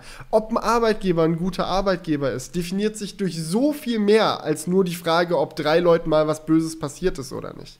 Sondern eher darum, wie die generelle das äh, generelle Klima, sage ich mal, in der Firma ist, wie man bezahlt wird, wie man, äh, wie damit umgegangen wird äh, mit Urlaubstagen und so weiter und so fort. Und im Großen und Ganzen muss man einfach dazu sagen, wir haben in Deutschland gewisse Arbeitsrechte. So als Arbeitnehmer hat man Rechte, die sind im Gesetz festgesetzt und da kann sich niemand dagegen wehren, selbst wenn er das gerne möchte. Und wenn da jetzt ein Arbeitgeber kommt und sagt, ich würde gerne das so machen, dass alle meine Mitarbeiter 20 äh, Stunden am Tag arbeiten, dann vier Stunden schlafen und dann geht es von vorne wieder los. Es ist einfach illegal. So, das, das geht nicht und das könnte auch Tesla nicht machen, wenn sie es machen wollen würden. Ähm, deswegen denke ich mir auch gerade bei diesem Gewerkschaftsthema, ist halt vielleicht nicht so in Teslas unternehmerischer Kultur drin, eine organisierte Gewerkschaft zu haben, sondern solche Themen vielleicht eher intern direkt zu lösen. Und dann sagen die so, nee, wollen wir eigentlich nicht. Ich denke, langfristig werden die Gesetze Tesla dazu zwingen, Gewerkschaften zuzulassen. Ähm, und was alles andere angeht, naja, man muss halt auch wirklich, wie gesagt, die ganzen anderen Aspekte auch sehen. Tesla bezahlt zum Beispiel ihre Mitarbeiter überdurchschnittlich gut. Das Einstiegsgehalt in der Gigafactory 4 für ähm, Arbeitsplätze äh, oder Arbeitskräfte, die nichts gelernt haben, also die einfach mit Hauptschulabschluss oder wie auch immer dahin kommen, um dann äh, nicht sonderlich komplizierte Aufgaben zu erledigen, sage ich mal, für die es keine weitere Ausbildung braucht, liegt auf demselben Niveau ungefähr wie das äh, Einkommen, das du auch bei VW zum Beispiel hast, wenn du mit einer Ausbildung in in die Firma reinkommst. Da gibt es so ein paar Tabellen, äh, müsst ihr mal nach googeln und euch das äh, reinziehen. Also ich glaube, das Einstiegsgehalt, wenn ich mich an die Zahl richtig erinnere, war 2700 Euro im Monat für Leute ohne Ausbildung bei der Gigafactory 4. Und das sind solche Sachen, da denke ich mir so, ja, geil. Muss ja nicht immer alles hier mit Mindestlohn und dies und das und guck halt mal, ob du dir überhaupt noch eine Wohnung hier leisten kannst. So muss ja nicht sein, so Tesla hat gute Umsätze, die können auch vernünftige Löhne zahlen, finde ich geil. Ich habe bei einem Kollegen mitbekommen, der jetzt bei Tesla angefangen hat, dass Tesla zum Beispiel auch ein ziemlich großzügiges Aktienpaket hat, das sie jedem Mitarbeiter geben, der bei Tesla anfängt. Man kann nicht sofort darauf zugreifen, also es ist nicht so, dass du bei Tesla anfängst, dann deine Tesla-Aktien, die du durch deinen Arbeitsvertrag bekommst, direkt verkaufst und dann hast du das Cash on Tash, sondern du musst es, glaube ich, erst, du kannst es erst nach vier Jahren oder so in Geld konvertieren oder so. Ähm, aber alleine das ist schon eine mega geile Idee, weil es die dafür sorgt, dass du als Mitarbeiter irgendwie Teil von was Größerem bist und weißt, hey, wenn ich hier meinen Job gut mache, wenn ich hier Power gebe, wenn wir gemeinsam dieses Ding nach vorne bringen, dann steigt natürlich auch der Aktienkurs und somit auch der Bonus, den ich als einfacher Mitarbeiter, ja, das ist jetzt eine Story von einem äh, Service-Mitarbeiter, der, der macht Radwechsel und Autos reparieren im Service Center, ja so, dass selbst der sich fühlen kann wie ein Zahnrad in einem großen Ding und es zusammen nach vorne zu treiben. So, so einen Arbeitsplatz würde ich mir wünschen, eigentlich. Und ja. das alles irgendwie abzuwiegen, ist super schwer. Aber ja, das halt, das halt im Endeffekt das, was ich sagen will. So, du kannst nicht so eine einzelne Situation nehmen, dann sagen, ja, es muss alles Müll sein, wenn es auch so viele positive Dinge gibt. Ja, also ich, ich fand, bei der Doku muss man dazu sagen, ähm, es hat sich herausgestellt, dass sie einige Sachen auch so ein bisschen falsch dargestellt haben. Es gibt zum Beispiel einen Tweet, den sie ähm, falsch zitiert haben, wo sie halt Na, also, einen Teil, Teil weggelassen, weggelassen ja. Genau. Wo sie extra was weggelassen haben. So. Es kann natürlich schon sein, dass sie sich auch so drei schlechte Beispiele rausgepickt haben und dann, dass es dann genau zu diesem Effekt kommt, den du gerade beschrieben hast. Ich finde aber sowas wie zum Beispiel die Gewerkschaft, das ist schon ein Punkt, wo man einfach schon relativ klar sagen kann, so ist jetzt wirklich nicht so ein geiler Move von Tesla, weil es gibt auch in Amerika Gewerkschaften und dass das dass es halt eher wack von der Firma ist, das nicht zuzulassen, wenn die Arbeitgeber dann Interesse dran haben. Wenn alles geil läuft, musst du ja in die Gewerkschaft nicht eintreten. Das kostet ja auch Geld als Arbeitnehmer. Aber es nicht zuzulassen, finde ich, ist schon auf jeden Fall ein, ein Move, den man auf jeden Fall kritisieren sollte. Ähm, was aber jetzt natürlich solche Einzelbeispiele angeht, wo Leute sagen, hey, das ist eine Horrorstory bei mir gewesen und so weiter, kann natürlich auch bei jedem anderen Unternehmen passieren. Dass es da, es gibt immer Leute, die natürlich ähm, irgendwie negativ auch in der Firma gestimmt sind, einfach aus persönlichen Gründen oder so. Aber da muss man schon vorsichtig sein bei sowas, weil dadurch kann man natürlich auch sehr schnell jedes Negativbeispiel abwerten. So, wenn jemand eine, eine, schlechte Story hat und du sagst so, ja, okay, das ist jetzt nur eine Story von 40.000, so, wen juckt's? Ist schon, ist schon äh, eine, eine schwierige Sache. Also bei den Arbeitsbedingungen muss man mal gucken, wie das dann so wird. Aber das wird sich ja zeigen. Da werden ja viele Menschen arbeiten und deswegen wird es ja dann auch relativ gut nachvollziehbar sein, äh, wie es dann da in der Gigafactory Berlin mhm. ähm, genau abläuft, sage ich jetzt mal, wie, wie gut also, es da läuft. Verstehe mich auch an der Stelle nicht falsch. Ich glaube nicht, dass äh, die Gigafactory ein entspannter Arbeitsplatz sein wird. Also wenn du jemand bist, der auf der Suche nach einem Job ist, wo du eine ruhige Kugel schieben kannst, so äh, du machst halt irgendwie von morgens bis abends irgendwie so halbherzig die Aufgaben, die dein Chef dir gibt, alles andere ist dir scheißegal und dann hast du deine Urlaubstage und juckt nicht. So, ich glaube, so einen Arbeitsplatz wirst du in der Gear Factory nicht haben. Da wird es hektisch zugehen, es wird ständig irgendwas verändert. Du musst bereit sein, flexibel umzudenken, mal hier, mal da, mal dort, auch selber klarzukommen und ähm, ich bin mir ziemlich sicher, dass wir im Laufe der nächsten Jahre viele Stories hören werden von Leuten, die bei Tesla dort angefangen haben, mit der Unternehmenskultur nicht klargekommen sind und dann den Job wieder hingeschmissen haben, weil es ihnen einfach zu viel war. Und ähm, das möchte ich überhaupt nicht abstreiten. Die Frage ist, muss eine Firma unbedingt dafür sorgen, dass jeder dort auch so arbeiten kann, wie er will? Oder ist es auch irgendwo ein Recht von der Firma zu sagen, hey, das ist hier unsere Unternehmenskultur, bei uns, wir sind alle Leute, die, wir glauben an eine große Sache, wir wollen das Ding hier vorangeben, wir geben alle Vollgas. Und hey, wenn du auch Vollgas geben willst, sei herzlich willkommen, so, wer Teil des Teams, arbeite bei uns. Und wenn nicht, lass es halt bleiben. So. Ja, also eine Firma muss erstmal einfach für die Firma gesehen einfach nur so gut sein, dass genügend Leute bei denen arbeiten, damit es halt läuft. Ne? Mhm. Alles andere ist halt irgendwo was gewünscht ja, oder sie nutzen eine Notsituation aus, wo wirklich Leute einfach dringend Arbeitsplätze brauchen. Ja, okay. Aber im Endeffekt, ja, das, das stimmt schon. Also wenn es in einem Land zum Beispiel richtig also, schlecht läuft und es generell viele... Ja, oder wenn du so an Amazon-Saisonarbeiter oder so denkst. Ja, ja die ja. haben ja auch nicht den chilligsten Job. Ja, aber ich finde generell ist es halt schon auch eine Sache, die man, die eine Gesellschaft schon fordern muss. Ne? Dass, dass die Arbeitsplätze so sind, wie sie eben sein sollen. Und ich finde, eine Firma kann nicht einfach nur sagen, so läuft es halt bei uns, sei dabei oder nicht. So, weil das ist schon, ist schon ein bisschen, ein bisschen schwierig, glaube ich, sozusagen.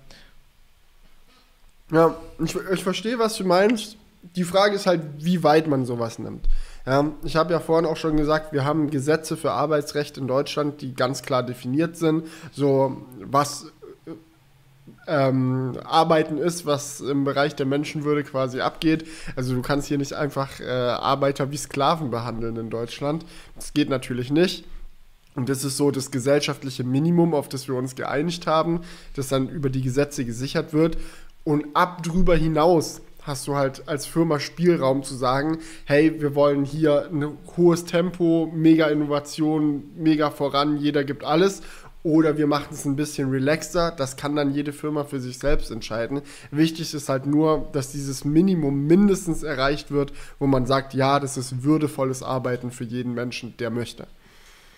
Ja, ja, genau. Aber es ist halt, es ist halt auch, das hat man ja in der Vergangenheit immer wieder gehört, es ist halt nicht immer so, dass es klare Gesetze gibt, sondern es gibt ja auch immer wieder so gewisse Grauzonen, die eine Firma ausnutzen kann. Ne? Also, das hat man ja. ja schon jetzt bei einigen Firmen auch gehört. Mhm. Ja. ja. Okay, also ich glaube, ich glaube, das ist, das waren die wichtigsten Punkte dieser Dokumentation einmal.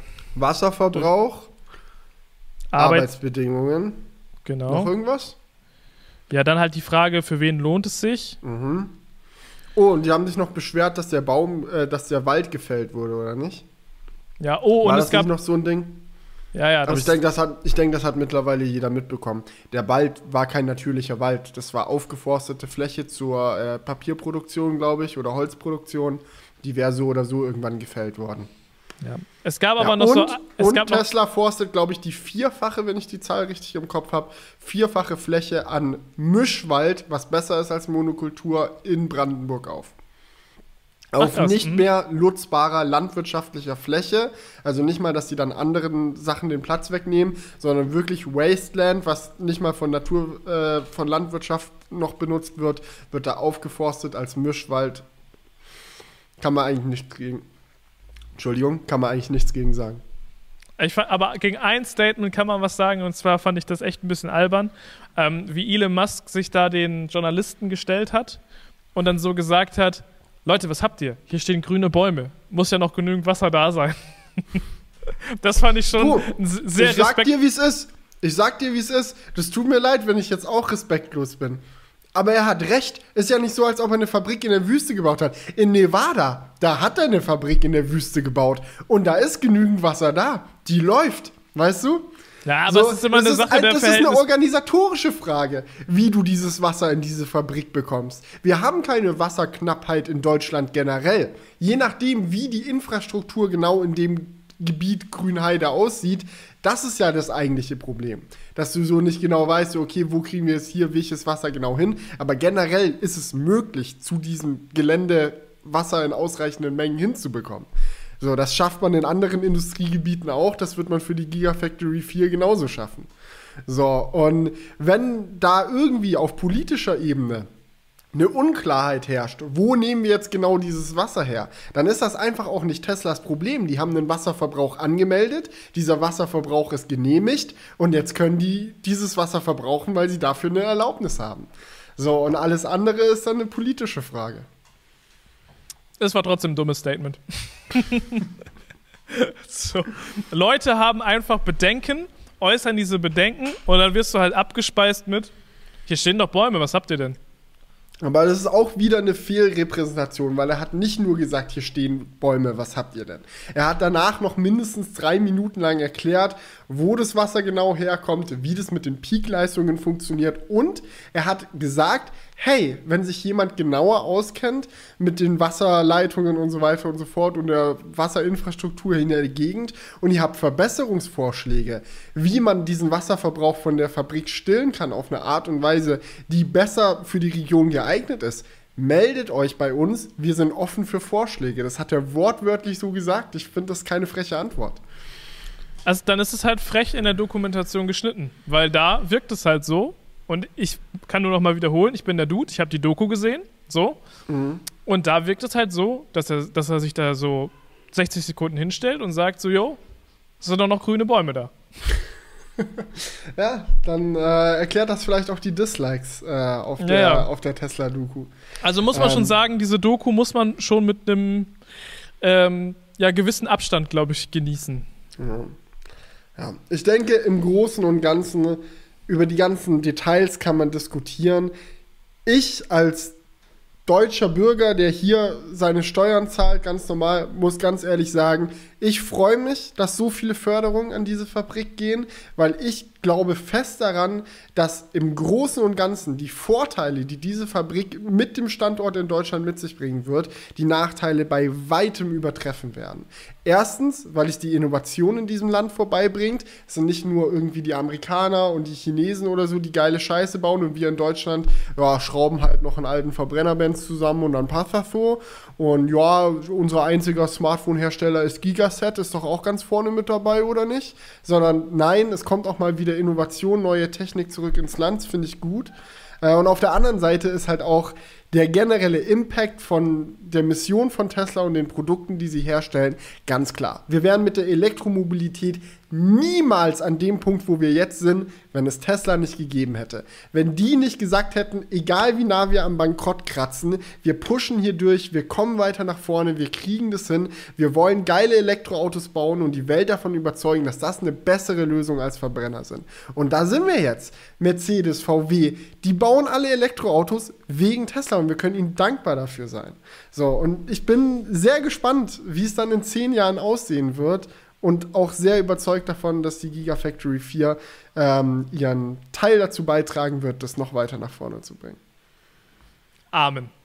So, nee, ich wollte es einfach mal so loswerden, weil ich hatte ja wirklich nach der Doku auch in den Kommentaren das Gefühl, so dass viele dann so meinten, so, oh, weiß nicht, sollten wir das machen? Man, da, move so fast you break stuff, ist ja auch immer so das Motto. Ähm, wir können es uns halt nicht, nicht erlauben, mit dem, mit dem Klimawandel zu warten und zu sagen, jetzt erstmal hier äh, Formular XY ausfüllen. Nee, da muss jetzt was passieren. Ja, also ich finde, das, das halt, es ist halt ein gutes Beispiel, diese Dokumentation, die irgendwo wieder zeigt, wie krass unterschiedlich man Dinge sehen kann. Ne? Also es gibt ja wirklich Leute, die diese Doku auch richtig gut fanden, die gesagt haben, geil, ich schicke das jetzt Meine rum. Mom zum Beispiel, die fand die klasse. Ja, aber es ist halt, es ist halt auch immer, es ist halt auch immer so ein bisschen die Frage, wie tief man halt dann auch so etwas hinterfragt. Ne? Also jetzt zum Beispiel, wie sehr, wie sehr setzt man sich damit auseinander, welche Aussagen jetzt wie vielleicht ähm, ja, geschnitten wurden, dass sie ein bisschen anders wirken und so weiter. Das kann man ja als normaler Dude, wenn man sich diese Serie anguckt, macht das ja keiner. Diese Doku. Und wenn dann noch dazu kommt, dass du irgendwie Fa Zahlen falsch verrechnest. Ich weiß nicht, ob du dich erinnern kannst an dieses äh, Elektroauto-Video von Harald Lesch, Mhm. wo er einmal vorgerechnet hat, wieso das deutsche Stromnetz äh, einen Umstieg auf Elektroautos nicht mitmachen kann. Ähm, Ja, das habe ich da, gesehen, ja. Da ist er davon ausgegangen, irgendwie, dass jeder, wenn er von der Arbeit nach Hause kommt, in seiner Tiefgarage äh, sein Auto an den 150 kW Supercharger anschließt. Und alle gleichzeitig und dann hat er die, diese Peakleistung ausgerechnet, was natürlich Irrsinn ist. Also macht ja gar keinen Sinn. Es wird ja niemals so kommen, dass jeder einen Supercharger bei sich in der Garage hat. Und selbst wenn jeder einen Supercharger in der Garage hätte, würde ja nicht jeder Elektrofahrer zu jeder, äh, zur absolut selben Zeit jeden Abend da sein Auto anstecken. Von daher hat das ganze Video keinen Sinn gemacht und die Rechnung war Bullshit. Und mit dem Wasser in der Frontal 21 Doku ist das genauso. Nimmst du Peakleistungen, rechnest die hoch, hast eine Horrorzahl von 30 Prozent. Ja, das äh, ist dann einfach ähm, ja, schlecht recherchiert, sag ich mal. Ja, gut, dann lass uns doch mal zu einem lustigeren Thema über, übergehen. Geil. Und zwar geht es um Intel und Apple. Denn Intel hat eine Werbekampagne gestartet, die ähm, ja sie so ein bisschen in ein besseres Licht rücken soll, wo ich aber sagen muss, das ist ganz schön nach hinten losgegangen.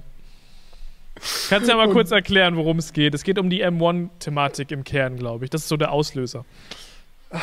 Ich glaube, ein äh, Top-Kommentar äh, unter ähm, einem der vier Werbespots, die Intel bei sich auf dem YouTube-Kanal hochgeladen hat, haben, hat es sehr gut zusammengefasst. Und zwar war der Top-Comment: LOL, someone not taking a breakup too well. also, wir haben es hier mit einer verbitterten Ex zu tun. Die verbitterte Ex ist Intel äh, und Schluss gemacht hat Apple. Ich meine, ihr werdet es alle mitbekommen haben. Äh, Apple steigt komplett um von Intel-Prozessoren auf eigene Chips in einem Jahr mittlerweile. Also, wir sind ja jetzt durchs erste Jahr langsam durch zur WWDC. Ähm, also, in anderthalb Jahren spätestens wird kein einziger Mac mehr verkauft, der einen Intel-Prozessor hat. Ja, es werden nur noch eigene ähm, Chips im Lineup drin sein. Und das, naja, ist natürlich keine geile Nachricht für Intel. Und als dann jetzt rausgekommen ist, dass diese neuen Prozessoren und sogar nur die Einstiegsmodelle, der M1, der leistungsschwächste von Apples neuen Prozessoren, dass selbst der High-End-Prozessoren von Intel in der Luft zerreißt. Ja, da, da, da war Intel nicht fröhlich, äh, sind sehr viele Videos online gegangen und die haben sich dann gedacht, gut, da müssen wir äh, dagegenhalten und mal Leute davon überzeugen, dass wir es immer noch drauf haben. Ja, und weißt du, was ich lustig fand? Also ihr könnt euch diese Werbespots wirklich sehr gerne mal geben. Einfach äh, Intel Advertisement eingeben. Da findet ihr die auf jeden Fall. Auf dem, die sind alle relativ kurz. Aber was ich halt so lustig finde, ist, im Kern ähm, ist, ist die Message von diesen Werbespots immer, hey, schaut doch mal, wie langweilig Apple ist es gibt nur ein, es gibt nur ein Modell von Laptops, die sehen alle gleich aus, gibt nur graue Farben. Hey, schaut euch doch mal an, wie viele Spiele es auf Windows gibt, was für verrückte Notebooks wir haben mit zwei Touch-Displays, dies, das, tralala. So, das ist so der Kern. Also Apple so langweilig, wenig Spiele und Windows halt super spannend, Riesenvielfalt. Genau, aber das Lustige daran ist halt, dass sie eigentlich Windows bewerben. So, ja. Weil du kannst das auch mit, mit einem AMD-Prozessor haben. Und das fand ich halt so lustig. Ja, so, man, manche würden sogar sagen, man kann das besser mit einem AMD-Prozessor machen. Ja, ja, genau. Aber gut. aber sie setzen so Windows und Intel gleich, als ob Windows Intel ist quasi. Mhm. Was ja und auch sie, schon nicht stimmt. Ja, und die Punkte, die sie an Macs kritisieren, sind auch keine Punkte, die durch den M1 kamen, obwohl doch das eine mit den mehrere, mehreren Displays. Da können wir gleich noch im Detail drüber reden. Aber die meisten Punkte, die sie kritisieren, also eigentlich alle bis auf einen, sind Punkte, die auch auf Intel Macs zutreffen. Also wenn ich jetzt gerade noch ein 16 Zoll MacBook Pro kaufe, soll ja vorkommen, ja, dass Leute noch diese Computer kaufen. Dann kaufe ich die ja mit einem Intel-Prozessor drin. Und jetzt habe ich aber auf der Intel, auf dem Intel YouTube-Kanal vier Videos, die mir sagen: Hallo, wir sind's Intel, nur damit du Bescheid weißt, diese Entscheidung von dir, ein MacBook mit Intel-Prozessor zu kaufen, ganz schlimm. Keine Spiele, das Gerät ist nur grau, Siri spinnt immer rum und so weiter und so fort. Obwohl es ihr eigener Prozessor ist, der da drin steckt. Verstehst du, ich mal? Ja, das, ah. so, so, weit habe ich noch gar nicht gedacht, aber ist ein cleverer Gedanke auf jeden Fall. Das, das kommt ja noch on top. Also wirklich echt Panne. Äh, wenn man sowas macht, ich muss sagen, ich finde das tatsächlich häufig sehr lustig, wenn man so eine Werbekampagne gegen eine andere Firma macht. Was, dann muss man es aber auch wirklich gut machen. Ja, und Weil, gute Argumente haben. Ja.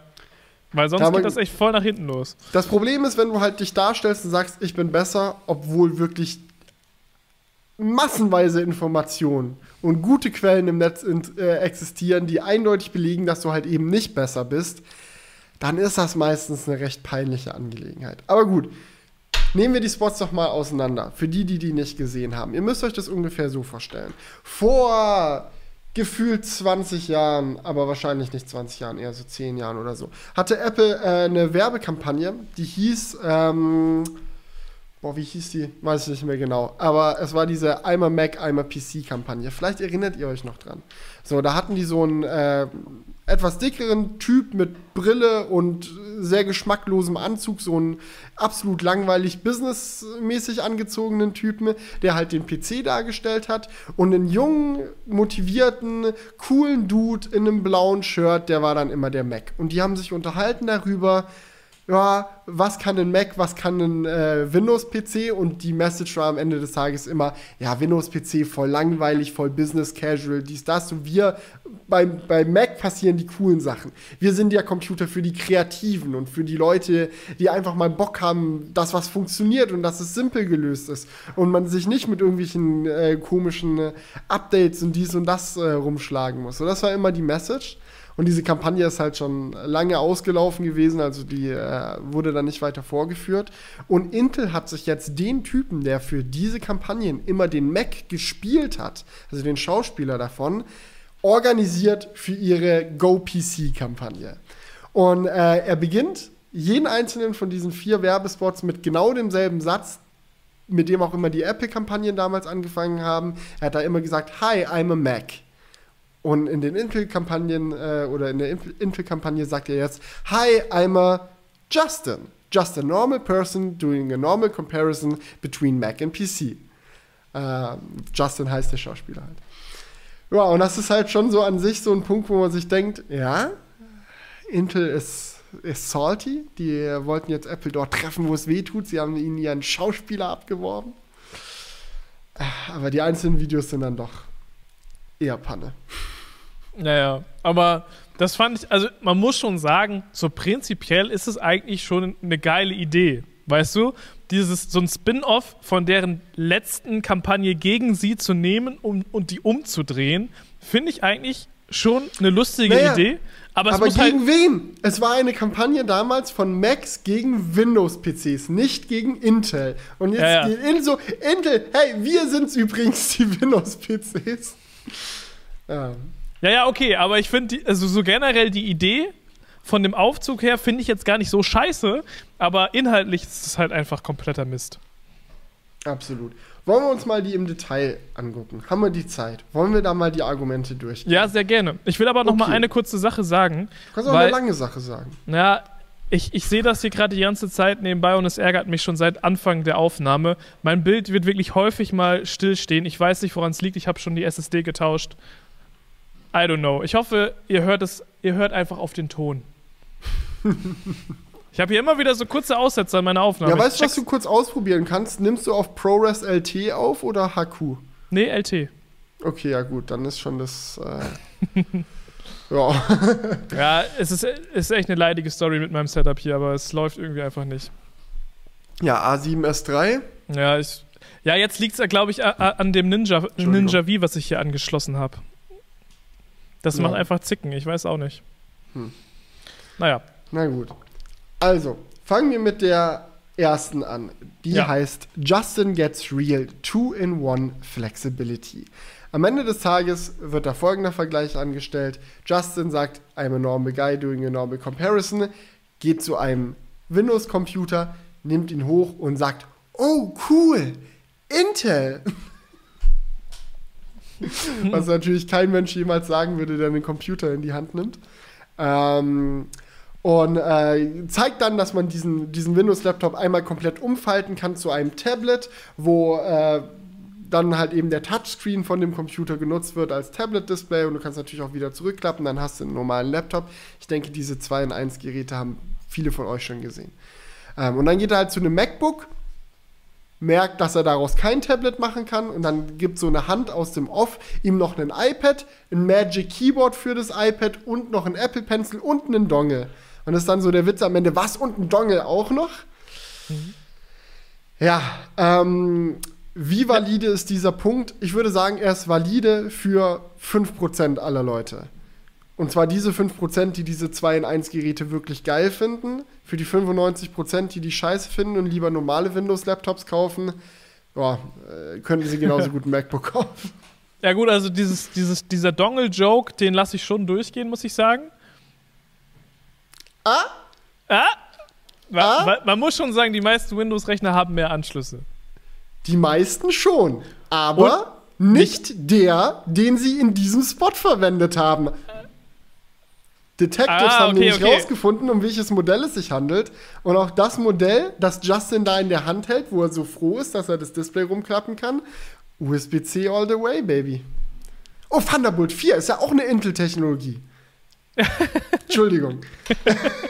Ja, aber ich glaube, generell kann man das schon sagen, dass, dass Windows-Notebooks mehr Anschlüsse haben. Aber das auch gerade jetzt zum Beispiel beim neuen MacBook Pro finde ich sehr schade, dass nur zwei USB-C am Start sind. Aber. Ja, also. Entschuldigung, ich muss mich hier zusammenreißen. Ich finde das zu lustig. Es ist wirklich ähm, verdammt lustig. Ich will, also ich meine, wie kann man sich so viele Fehler leisten? Du wirst auch später, es gibt später noch ein paar andere Fehler. Ähm, also es gibt wirklich viele Logikfehler in dieser Kampagne. Also ich meine, dann hätte ich vielleicht einen Laptop genommen, der tatsächlich mehr Anschlüsse hat, um da diesen Dongle-Joke zu reißen. Weil, ja, aber der, ja der, hat halt nicht die coolen Displays, weißt du, das ja, ist ja. ja das, was schockt. Ah, was, du kannst es nicht gleichzeitig haben? Du musst da auch mehrere Geräte kaufen? Wie bei Apple? Oh nein. Naja, ähm, der Punkt ist auf jeden Fall valide. Wenn du viele Anschlüsse willst, wenn du Dongles scheiße findest, klar. Ähm, hast du mit dem MacBook jetzt nicht die beste Wahl. Es gibt Macs, die viele Anschlüsse haben, zum Beispiel ein Mac Mini oder ein iMac äh, oder ein Mac Pro. Gut, der wird jetzt für die wenigsten interessant sein. Aber es gibt Macs, die mehr haben als nur Intels Thunderbolt 4. Entschuldigung. Ähm, aber der Punkt ist halt so, ja, ein äh, bisschen bei der Delivery hingekackt und auch nicht unbedingt für jeden relevant. Also. Ja. ja und gerade diese 2 in 1 Geschichte, ich weiß nicht, wie es dir geht. Ich will keinen Laptop haben, der, äh, kein Tablet haben, das auf der Rückseite eine Tastatur hat. Mhm. Also wenn, ja. dann will ich halt ein Tablet haben oder ein Laptop, aber also ich sehe das, seh das bei meinen Eltern, die haben Chromebooks. Mhm. Ähm, also leider auch nicht GoPC, aber Chromebooks haben die. Und die feiern das auf jeden Fall, dieses Feature mit diesem Klapp-Touchscreen, den sie sich dann so V-förmig auf den Schoß legen, um dann abends so einfach so ein bisschen drauf rumzutatschen. Aber ich verstehe mhm. schon den Punkt. Also ich persönlich würde mir wahrscheinlich auch immer eher ein Standard-Notebook holen. Ja. Na ja. gut. Aber ist, ist, schon, ist schon Quatsch auf jeden Fall. Es gibt halt einfach bei PCs viel mehr Hersteller und damit halt auch verrücktere Kombinationen. Aber im Endeffekt ist doch 95% der äh, verkauften Notebooks sind Standard-Notebooks, auch bei PCs, ja. die eben nicht dieses 2-1-Feature haben. Ja, absolut. Ja, und zumal, zumal es halt auch einfach, es ist halt wirklich ein Vergleich so in diesen Werbespots zwischen einem Hersteller und allen anderen. Das heißt, wenn du jetzt so einen Vergleich so machen würdest, wie Stiftung Warentest oder so, so einen Vergleich machen würde, dann würdest du sagen, gut, wir vergleichen jetzt zum Beispiel HP mit Apple. Was die für Sachen im Lineup haben, was Apple für Sachen im Lineup hat. Aber Intel hat halt den Luxus in der Kampagne, dass sie sagen können, wir vergleichen den einen Hersteller, Apple, mit allen anderen Herstellern. Und jedes coole Feature, das wir irgendwo finden, können wir Apple vorhalten, weil die es nicht haben. Ja. ja, genau. Und beim zweiten Spot muss ich auch ganz ehrlich sagen, das war der, wo man valide noch sagen kann, sie haben ein Argument und es ist natürlich Gaming. Ja, ja. Gaming an einem Mac ist nicht so, war zu Intel-Zeiten nicht und wird auch zu Apple Silicon-Zeiten wahrscheinlich nichts werden. So, wenn du zocken willst, brauchst du einen PC. Im besten Fall natürlich einen mit einem schönen, leistungsstarken AMD-Prozessor. Äh, aber wenn du willst, kannst du natürlich auch mit einem Intel-Prozessor gamen. Und den, den Punkt haben sie eindeutig. Ja, absolut. Ja. Trotzdem empfehle ich euch auch mal den Gaming-Spot anzuschauen, weil es ist sehr cringe, wie da dieser PC-Gamer sitzt und Justin zu ihm hingeht und so, uh, na, spielst du was? Und er so, yes, I am a PC-Gamer. Ja, einfach ein bisschen cringe aufgezogen. Ja, aber das sind ja alle Spots, das ist ja das Geile daran. ja. Ähm, Justin Gets Real Having Choices ist der dritte. Ach, es gibt sogar fünf. Ah, Gut, dann hatte ich mich vorhin verzählt. Ähm, da hatte ich, glaube ich, gesagt, es gibt vier. Äh, auf jeden Fall, der dritte ist Justin Gets Real Having Choices. Da geht es quasi darum, dass Macs grau sind und Windows-PCs bunt. Finde ich, hat Intel toll gemacht. Haben sie viel dazu beigetragen zu den bunten Farben. Aber sie haben schon recht. Also, klar, wenn einem das Design von einem Mac nicht gefällt und man lieber einen äh, bunten Rechner haben will, muss man halt einen bunten Rechner kaufen. Aber es ist nicht richtig, Diggi. Es gibt doch auch äh, andere Farben bei Macs. Ja, Roségold halt. Ja. Also nicht nur grau und grau, wie sie sagen. Ja, das, das stimmt. Also ist schon auch ein bisschen Quatsch. Aber natürlich, ist, es gibt bei all den Herstellern mehr Farben. In den aktuellen Gerüchten sieht es ja auch so aus, als ob die neuen iMacs vielleicht wieder bunt werden. Also. Im Endeffekt kauft eh jeder Space Gray, aber. Nein, ich habe wieder angefangen, silberne Macs zu kaufen, muss ich sagen. Also würdest du jetzt auch, wenn du einen neuen Mac holst, Space Gray holen? Ich hab Silber. Ja, aber würdest du jetzt, wenn du neuen, sagen wir mal 16 Zoll MacBook Pro mit M1X Prozessor kommt raus, zerbummst alles, du steigst um, Silber oder Space Gray? Ich glaube, ich glaube Silber. Ja. Weil ich eigentlich schon gewohnt bin. Ja. Nee, ich finde Silber, das sieht einfach cleaner aus. Space Gray war cool für eine Zeit lang, so als Abwechslung, aber das äh, Silber ist einfach zeitloser. Ist schon, ist schon echt eine krasse Abwechslung gewesen. Ja, ja. Ey, richtig, richtig frische Anstrich mal in der Bude. Weil der Grauton war endlich ein bisschen dunkler. Also, naja. Gut, ähm, vierter Spot. Justin gets real Touchscreens. Ja, okay. Ähm, ah, nee, warte. Ich habe noch das Geilste bei Having Choices vergessen. Justin, Alter, kennst du die eigentlich alle auswendig? Ich kenne die alle auswendig. Ich habe die gebinged. Wir haben uns so drüber lustig gemacht hier im Studio. Es war richtig lustig. Ja, ähm, also ich habe die auch alle geguckt, aber ich weiß jetzt nicht mehr jede, jede Aussage daraus. Das Geilste an diesem Having Choices ähm, Spot war auch, er läuft zu den äh, zu diesen Laptops hin, er nimmt den ersten in die Hand und er sagt so, mm, nice, great Laptop, oh cool, Intel, sagt er übrigens immer, wenn er einen Intel-Computer in die Hand nimmt. Und nachdem er gesagt hat, oh cool, Intel, guckt er den Laptop an und sagt so, wow, it just unlocked with my face. That is cool. I've never seen something like this before. Und dann denke ich mir halt so, wenn du dieses Gerät noch nie vorher gesehen hast, woher kennt es dein Gesicht? Kurze Frage. Wer hat denn das eingerichtet? aber gut, aber gut. cool, Intel. Gut, das kann ja auch im übertragenen Sinne gemeint ja, sein. Ja, ja, natürlich. Aber das sind einfach diese kleinen Details, die diese Spots so lustig machen. Ähm, für das Spot Justin Gets Real Touchscreens. Ähm, da zeigt er dieses Asus-Laptop, äh, das noch einen riesigen Bildschirm äh, unterhalb vom Display hat. Äh, und macht sich darüber lustig, dass ja die Touchbar bei Macs ja viel, viel kleiner und viel, viel unpraktischer wäre. Ja, ähm, ich denke, man kann darauf sehr einfach antworten, indem man einfach mal auf den Fakt hinweist, dass auch die allermeisten Windows-PCs, die verkauft werden, überhaupt keinen Touchscreen unterhalb ihres Hauptbildschirms haben, weil es im Großen und Ganzen ein sinnloses Feature ist. Also ja. Es gibt auch viele, die, die die Touchbar nicht mögen. Äh, ja, braucht man sich nicht mit brüsten, wenn man eine Touchbar riesig hat. Vor allem, wenn es halt nur wirklich so 0,000% der Notebooks sind. Ja, ja. Ähm, vielleicht auch noch interessant anzumerken für die Leute, die sich da vielleicht auch mal im Detail reinfuchsen wollen.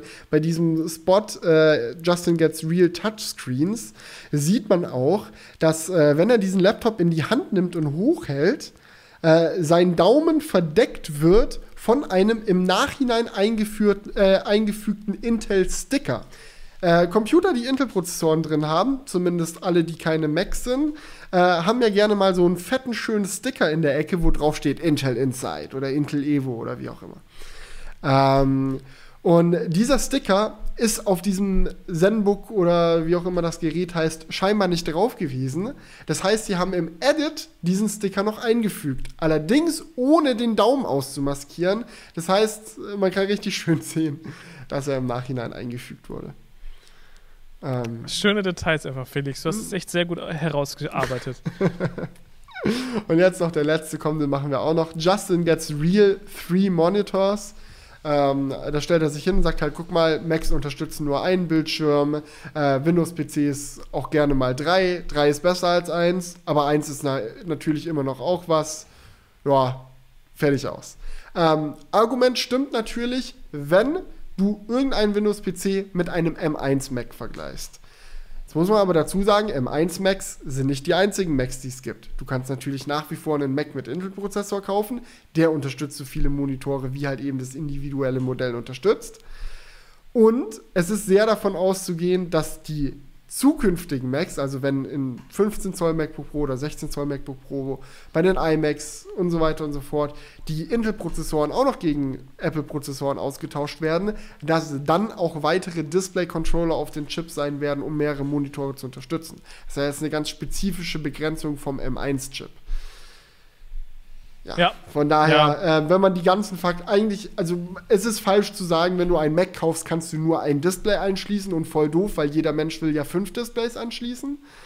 Ähm, weil, naja, es stimmt halt nur bei einem M1 Mac und selbst da stimmt nicht, dass jeder Mensch fünf Displays anschließen will. Also die allermeisten, die ich kenne, schließen null oder einen Bildschirm an ihren Computer an. Ja, das stimmt schon. Und Das- bei den Geräten, die bisher rausgekommen sind, das sind ja auch eher weniger die Pro-Modelle, außer das MacBook Pro 13 Zoll. Und da ist es, glaube ich, eher seltener, dass man sich das in so ein Setup einbaut mit mehreren Monitoren oder so. Ja. Aber nichtsdestotrotz ist das eine Sache, die sie auf jeden Fall nachrüsten müssen. Genauso wie wieder vier USB-C-Anschlüsse. Das muss auch irgendwas mit dem M1 zu tun haben. Was? Was hat mit dem M1 zu tun? Äh, also ist jetzt nur eine wilde Spekulation von mir, aber sie haben ja mit den M1-Geräten nur noch zwei USB-C-Anschlüsse. Ja, ja, das hat Eingebaut. mit dem M1 zu tun. Ja. Das hat mit dem M1 zu tun. Man muss fairerweise auch dazu sagen, dass die Modelle, die sie jetzt auf den Markt gebracht haben, äh, mit M1-Prozessor ja bisher im Line-Up die äh, Intel Macs mit ähm, äh, schwächerem Prozessor ersetzt haben. Also es gibt ja zum Beispiel im 13 Zoll MacBook Pro Line-Up äh, welche, die nur zwei Thunderbolt-Ports haben und welche, die auch vier haben. Und bisher wurden halt nur die Low-Entry-Modelle ersetzt, die so oder so nur zwei Thunderbolt-Ports haben. Also das war auch zu Intel-Zeiten schon so. Und wenn jetzt dann äh, die äh, Modelle mit den neuen Prozessoren dann mit dem M1X oder wie er heißen wird, rauskommen wird, wird sich das dann halt auch nochmal ändern. Ja. Von daher, äh, du kannst jetzt nicht sagen, oh, der M1 kam raus, jetzt hat ein Mac weniger Anschlüsse. Nein, sie haben einfach nur bisher die Macs mit den wenigen Anschlüssen geupgradet und die anderen noch nicht.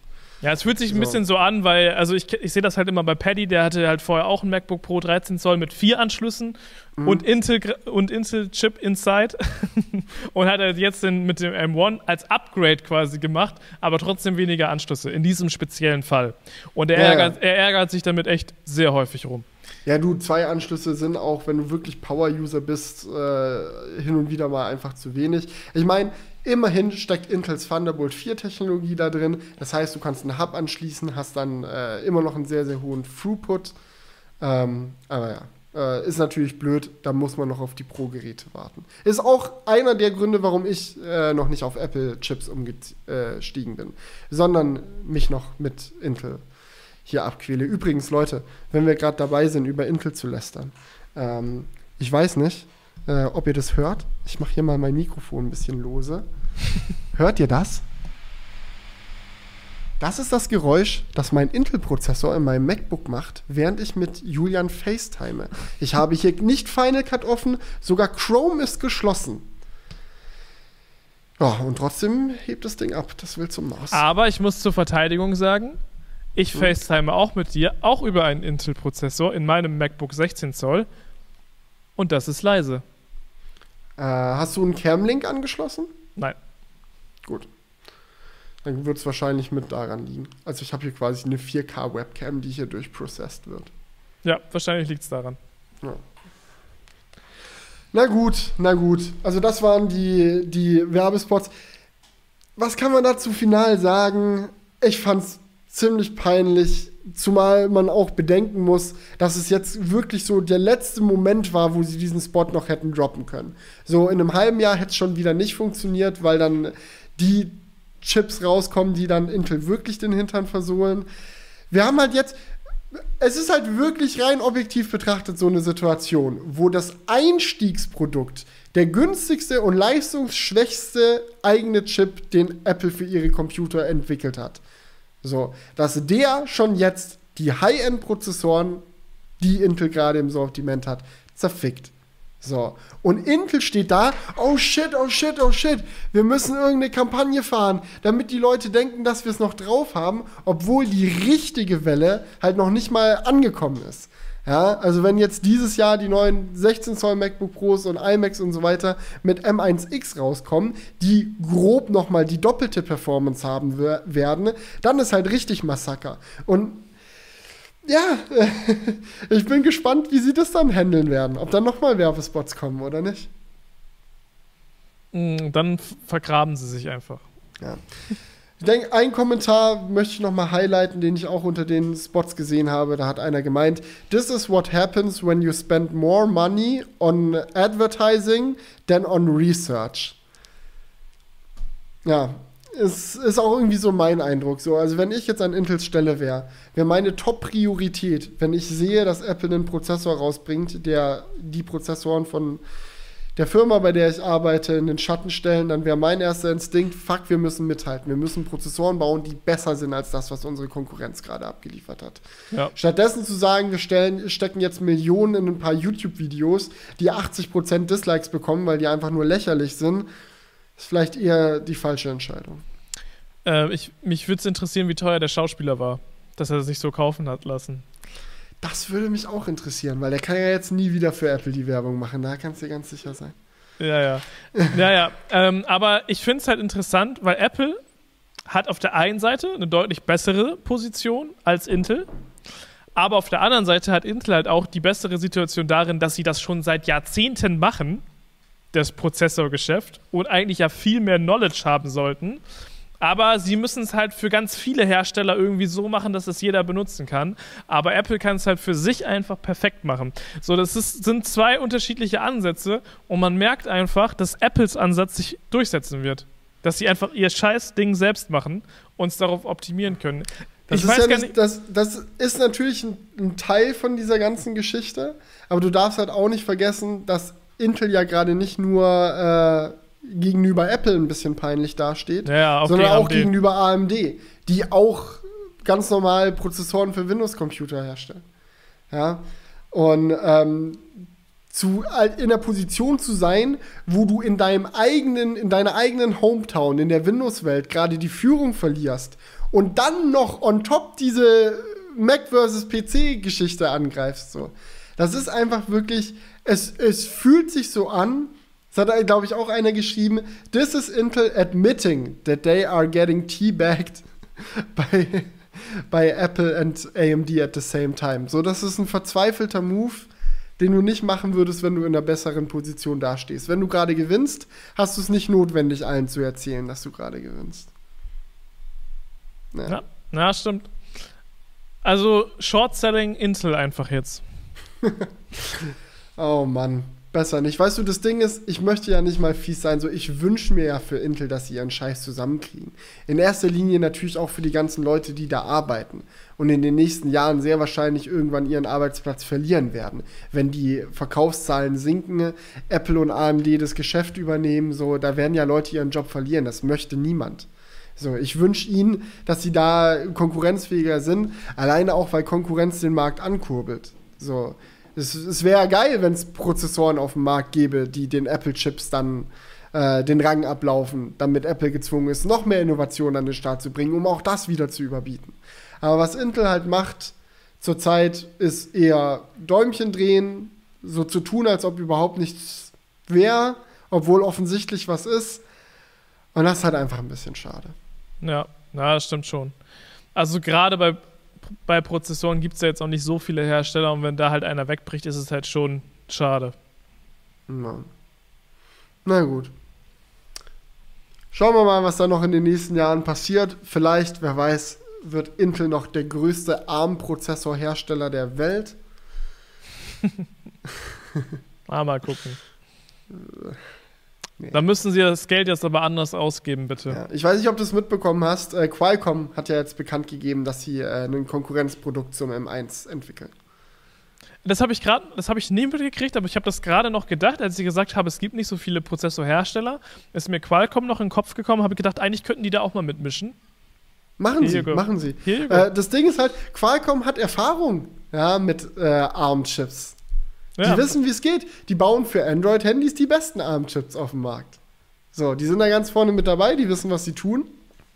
So, wenn jemand wie die sagen, hey, Windows for ARM existiert, wir wollen das nach vorne bringen, wir glauben, dass es der einzige Weg nach vorne ist und das glaube ich auch, dann wäre es einfach dumm, wenn sie dann nicht ihre besondere Position im Markt nutzen, um zu sagen, hey, unsere ARM-Chips gegen Apples ARM-Chips, let's go. Ich meine, im Android-Bereich sieht man das, dass die Qualcomm-Chips meistens so um die 20, 30 Prozent leistungsschwächer sind als die Apple-Chips. Also so, wenn du immer ein aktuelles Android-Flaggschiff mit einem aktuellen iPhone vergleichst, ist das ungefähr so die Leistungsdifferenz, mit der du rechnen kannst. Ob das dafür sorgt, dass das Handy besser oder schlechter ist, das ist eine ganz andere Diskussion. Jetzt nur die Chips betrachtet. Ja, und wenn man das hochskaliert, dann kann man davon ausgehen, hey, vielleicht macht Qualcomm einen M1-ähnlichen Chip, der dann auch nochmal 20, 30 Prozent weniger Leistung hat.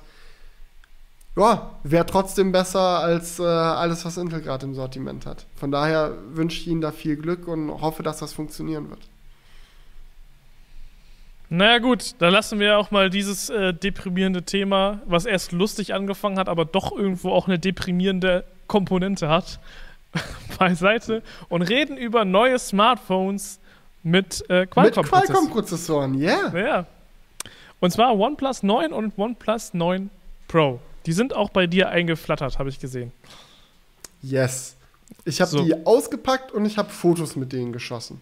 Und was denkst du so? Ich mag die.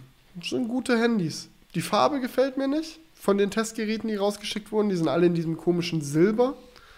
Ich muss sagen, ähm, aber das Handy Farbe, an sich ist geil. Ich finde die Farbe besser, als ich dachte. Also im Briefing habe ich auch schon so gedacht, Digga, jetzt schickt ihr nur silberne Geräte raus, aber ich finde sie doch eigentlich ganz nice. Ist mir ein bisschen zu ähm, glänzend alles, aber. Hast du sie gerade vor dir? Nee, ich habe sie gerade nicht vor mir, aber. Aber hast du sie vor deinem inneren Auge? Ja, ja, natürlich. Okay. Das eine auf. ist so ein bisschen mehr lila, das andere ist mehr mhm. bläulich vom Schein. Genau. Mhm. Also das, das OnePlus 8 Pro, komplett silber, eigentlich farblos, also so kaltweiß silber quasi und das andere so einen pinken, blau, blau-pinken Flick-Flack-Touch. Ähm, die beiden Farben haben Namen. Die eine Farbe heißt Morning Mist und die andere heißt Winter Mist. Frage, welches ist welches? Was würdest du denken? Also ich würde sagen, dass das OnePlus 9 ich weiß es nämlich, ich, ich habe auch noch die Namen im Kopf gehabt, aber ich weiß nicht mehr, welches, welches ist. Aber ich glaube, ähm, Morning Mist ist tatsächlich das OnePlus 9 Pro und ähm, Winter Mist ist das 9, 9er einfach. Respekt, krass. Hast mhm. du das noch gewusst oder wärst du jetzt davon ausgegangen, dass nee, das so ich, ich bin davon ausgegangen, weil in, meiner, in meinem Kopf hat gerade tatsächlich das Neuner einen mehr bläulichen Touch.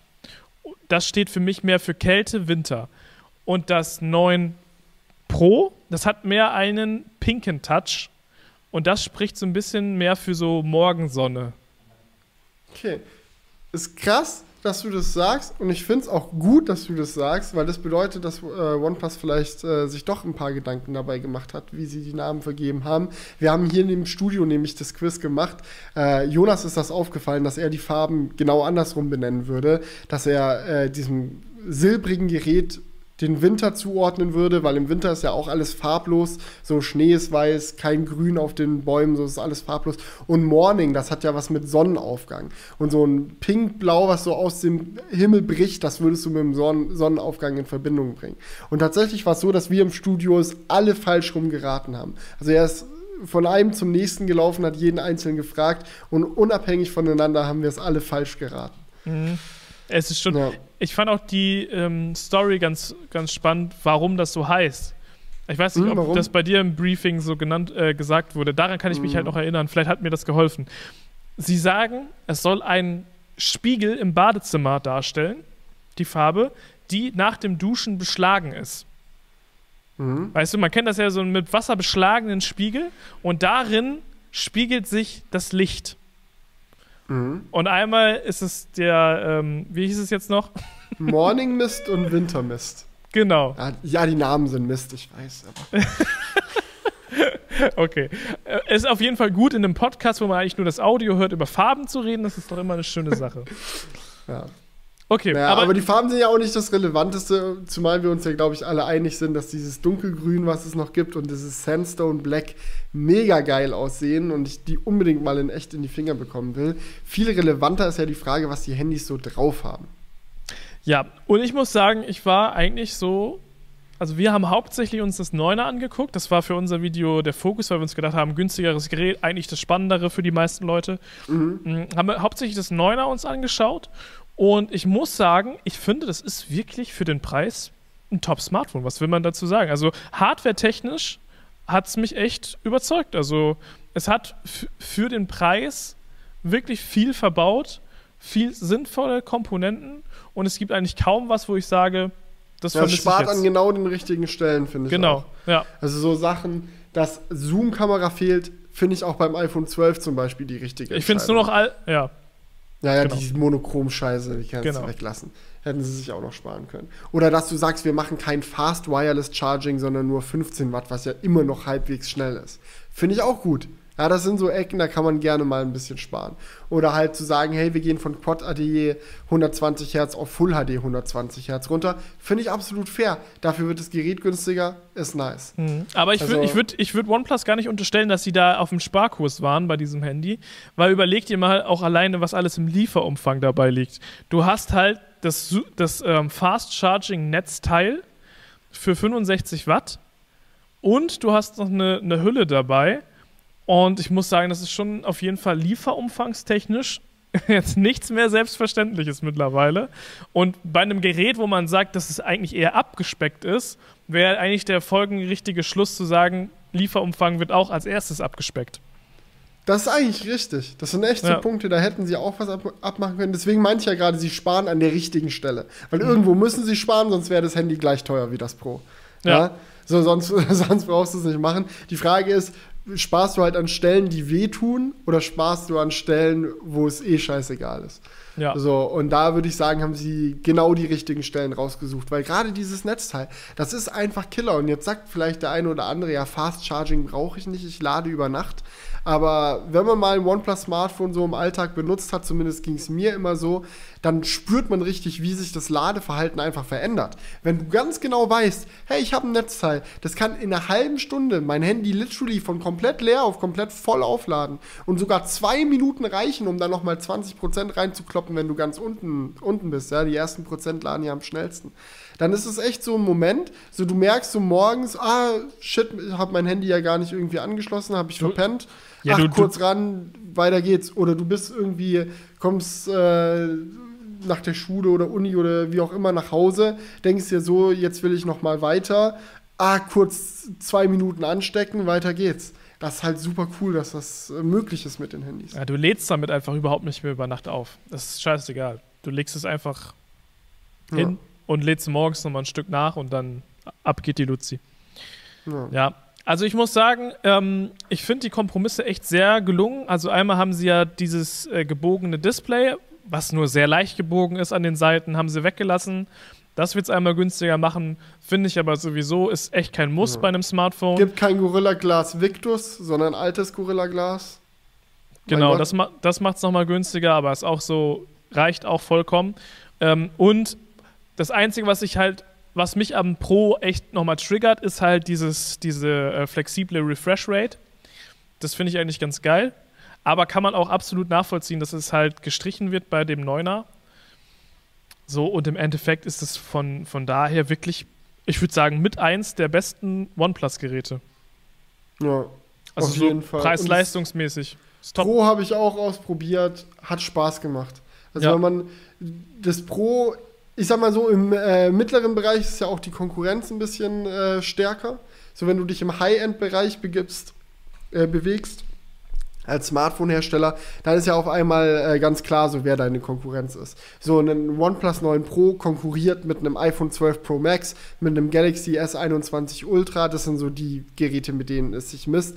Und es ist eigentlich günstiger als die alle. Und nicht mal nur so ein bisschen, sondern meistens so 300 Euro günstiger oder so. Und das ist schon Killer. Also, dass du so ein Gerät hast, das mit einem äh, 1300 Euro Handy mithalten kann, obwohl es nur 900 Euro kostet, das ist super geil. Ja. Also da muss man echt die Props da lassen. Ähm, was mich dann aber doch sehr interessiert, ist jetzt noch, was äh, du zu der Kamera sagst. Ich habe euer Video noch nicht gesehen. Mhm. Äh, von daher äh, kannst du mich da gerne einmal ähm, ins Ja. Bilde bringen, wie euer Feedback so auf die Kamera ist, weil OnePlus hat ja echt einen sehr starken Fokus auf die Kamera gelegt.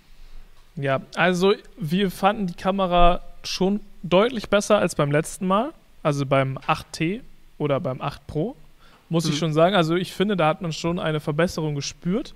Ähm, die Farben haben für mich einen etwas zu entsättigten Eindruck gemacht. Das ist, ich glaube, das, das wurde ja auch so kommuniziert, dass das so ähm, das Hasselblatt Merkmal ist, dass sie die Farben angepasst haben. Das ist ja eigentlich die hauptsächliche Sache, die Hasselblatt da irgendwo zu, ähm, ähm, ja, wie sagt man, wofür die zuständig waren, was die geändert haben in Kooperation mit Hasselblatt, das Farbprofil.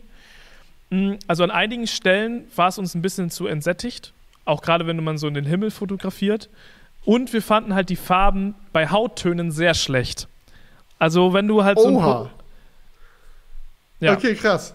Also wir haben halt so ein paar ähm, Porträtbilder gemacht und es war echt immer so, du warst komplett blass. Es war so, gefühlt warst du fast weiß vom Hautton, ähm, was halt komplett unrealistisch war. Und das ist uns halt bei der Hauptkamera vor allem aufgefallen. Aber es hatte farblich gesehen, es ist, man kann es nicht so ganz einfach sagen. Zum Beispiel bei Nacht fand ich die Farben sehr gut vom OnePlus. Da haben wir halt auch ähm, einen Vergleich mit dem iPhone gemacht. Also es ist ja der, von unserem Video ist es ja ein kompletter Vergleich, iPhone 12 gegen OnePlus 9. Und da war das ähm, OnePlus deutlich stärker als das iPhone, was so Lichter und sowas angeht von den Farben. Fand ich da auf jeden Fall besser. Auch generell der Nachtmodus hat mir sehr gut gefallen. Ja, nice, nice. Mhm. Ähm, ja, so exzessiv habe ich die Kamera tatsächlich nicht getestet. Also ich habe jetzt keine Nachtaufnahmen und so gemacht. Ich fand es trotzdem interessant, dann zu sehen, auch was andere Leute dazu sagen. Also ich habe da dann auch, äh, als dann wieder die typische Abo-Box-Flut bei OnePlus Launches stattgefunden hat, äh, ja. mich mal ein bisschen durchgeklickt. Ich habe das Gefühl, Kilian war so der Einzige, der die Kamera richtig krass fand. Er so, oh, das verändert alles. War jetzt nicht unbedingt mein Eindruck und ich hatte auch bei vielen anderen den Eindruck, so dass, dass, dass, es, dass sie da eher auch so unsere, unsere Meinung teilen, dass man sagt, so ja, ist eine geile Kamera, ist definitiv eine sehr gute Kamera. Gerade so Schärfe bis zum Bildrand ist Killer. Die Ultraweitwinkelkamera ist super, super nice. Ja, also die hält qualitativ mehr mit der Hauptkamera mit, als es bei den meisten anderen Smartphones der Fall ist. So, wenn du es vergleichst mit der Ultraweitwinkelkamera vom iPhone, ciao. Ja, das ähm, auf jeden Fall, ne? Das ist schon richtig. Aber trotzdem so, gerade weil sie ja meinten, die Farben sind jetzt so viel geiler. In manchen Situationen ja, in anderen wiederum nein. So, ich habe das Gefühl, sie haben eine sehr gute Kamera verbaut weil sie einen sehr guten Sony-Sensor hat, weil sie ein sehr gutes Objektiv davor haben, weil sie wirklich Top-Hardware ausgesucht haben. Snapdragon 888 Prozessor kann super wilde Sachen machen, gerade dass sie jetzt 4K mit 120 FPS unterstützen. Wie krass ist das bitte? Ja? Mhm. Ähm, aber nichtsdestotrotz äh, ist es falsch jetzt zu sagen, oh, Hasselblatt hat äh, OnePlus auf ein ganz anderes Level gehoben. Denke ich nicht mal unbedingt. Ich glaube, sie hätten eine 99% so gute Kamera auch ohne Hasselblatt äh, bauen können. Ja. Und ähm, haben Hasselblatt aber als Name gebraucht, um die Leute darauf aufmerksam zu machen, dass sie sich jetzt mehr Mühe bei der Kamera geben. Ich glaube auch, dass das hauptsächlich ein Marketing-Ding ist äh, mit der Hasselblatt-Kamera, so wie es bei Huawei ja auch mit Leica äh, ist. Mhm. Ähm, weil ich würde dir recht geben, also ich würde auch nicht sagen, dass die Kamera auf einem komplett anderen Niveau ist. Das ist wirklich Quatsch. Also es ist schon auf jeden Fall deutlich besser geworden und wir fanden auch in einigen Bereichen ist, ist die Kamera auch tatsächlich besser gewesen als beim iPhone, gerade nachts oder gerade auch nachts Weitwinkelkamera. Das war ja auch, also mit dem iPhone wirklich ist das, kannst du vergessen. Mhm. Sobald das Licht ein bisschen geringer wird, ist die Weitwinkelkamera im iPhone echt nicht so geil. Und das ist halt beim OnePlus deutlich besser. Aber trotzdem gibt es auch einige Situationen, gerade Porträtmodus, wo die iPhone-Kamera schon noch mal besser ist. Muss man auf ja. jeden Fall sagen. Ich fand beim Porträtmodus vor allem auch die Kantenerkennung und so war. Ja, wir hatten das auch, es war bei uns auch teilweise richtig fleckig, weißt du? Dass man ja. so im Hintergrund das Gefühl hatte, es war so eine Wand im Hintergrund und stellenweise ist die Wand schärfer und weniger unscharf. So. Es war ganz ja. komisch, also der Porträteffekt. Gerade das Tiefenmapping ist einfach nicht so nice. Sie machen das ja wirklich über diese komische Monochromkamera. Oder zumindest wurde mir das im Briefing gesagt, dass sie dafür da ist. Ja. Oh, keine Ahnung. Also wie gesagt, ist auch kein totaler Reinfall mit dem Porträtmodus, aber es ist, wenn man es vergleicht, nicht so gut wie beim iPhone, auf jeden Fall. Es ist halt wirklich so ein Ding, sie haben sich halt echt hingestellt und so aus marketingtechnischer Sicht so gesagt, ey, wir arbeiten jetzt mit Hasselblatt, das verändert alles, jetzt Next Level, piu, piu, piu, piu. Und das, ja, und das machen die, haben die ja schon seit Wochen gemacht. Also man wusste ja jetzt nicht erst zum Launch, dass da diese Hasselblatt-Kamera drin ist. Und ich glaube, viele hatten halt auch echt eine hohe Erwartung, wo man dann sagt, so echt krass, okay, sie geben da jetzt 150 Millionen für diese Partnerschaft aus. Äh, das muss sich ja richtig lohnen, so, da muss ja was passieren. Und dann ist jetzt im Endeffekt die Kamera schon geil, aber halt nicht so, wie die das gehypt haben. So, es ist nicht so, dass du ein Foto machst und du denkst, ach krass, die Farben sind ja so heftig, oh, das sieht so viel schöner aus. Sondern die Dinge, die das Bild wirklich ausmachen, sind oftmals halt andere Sachen, wie Schärfe, Details und so weiter, wo Hasselblatt nichts mit zu tun hat. Und ähm, ja, ich denke, vielleicht hätten sie sich auch einen Gefallen getan, wenn sie die Kamera selbst gemacht und selbst vermarktet hätten, weil dann die Erwartungen nicht so crazy gewesen wären. Aber es kann auch sein, dass das nur so eine Sache in der Textszene ist und Leute da draußen, die dann das Handy kaufen, die befassen sich gar nicht damit, sehen nur Hasselblatt und denken sich, ja geil. Diggi, ich sag dir, außerhalb der Tech-Szene, es kennt keine Sau Hasselblatt. Mm, Also, ja gut, kann kannst, sein. kannst du mir nicht erzählen. Also, das kennen Leute, die sich ein bisschen mit Fotografie aus, aus, auseinandersetzen und vielleicht auch ein bisschen mit ähm, Technik auseinandersetzen. Aber ganz ehrlich, so, so ein Durchschnittstyp kennt doch Hasselblatt nicht. Also, wenn ich jetzt in meinem Freundeskreis fragen würde, das kennen die meisten nicht. Wäre ich mir ziemlich sicher. Ja. Also ich, Nee, kann es, auch- kann auch deswegen sein, ja. würde ich auch sagen, dass sich OnePlus hätte das Geld sparen können. So, die waren jahrelang zu geizig, das äh, Gerät ähm, IP zu zertifizieren und jetzt geben sie so Nee, viel. das, die waren nicht zu geizig. Das Geld war nur alle, nachdem sie es äh, Robert Downey Jr. überwiesen haben. Ja, ja, aber das sind halt solche Sachen. Ähm, das hätte, das hätte, die hätten locker ihre Geräte noch einen Zehner günstiger machen können ohne die Hasselblatt-Geschichte. Ja, das ist wirklich, das ist echt so ein Punkt, ne? Vor allem, weil OnePlus auch immer diese Firma ist, die sich hinstellt und sagt, ey, wir geben das Geld nur sinnvoll aus, damit die Geräte so günstig wie möglich für euch sind. Das war ja immer so der Punkt, so warum sie auch gesagt haben, keine Sorge, IP-Zertifizierung. Das Gerät hält Wasser aus, haben wir natürlich eingebaut. Die Zertifizierung ist nur zu teuer. Deswegen haben wir die weggelassen, damit es für euch günstiger wird. Und dann kaufen sie aber halt parallel Robert Downey Jr. ein und jetzt genauso, oh, wir machen hier irgendwie, wollen die Geräte günstig für euch rausbringen und das geilste, geilste Handy machen und dann halt echt, echt viel Geld in dieses Hasselblatt-Ding stecken. Naja.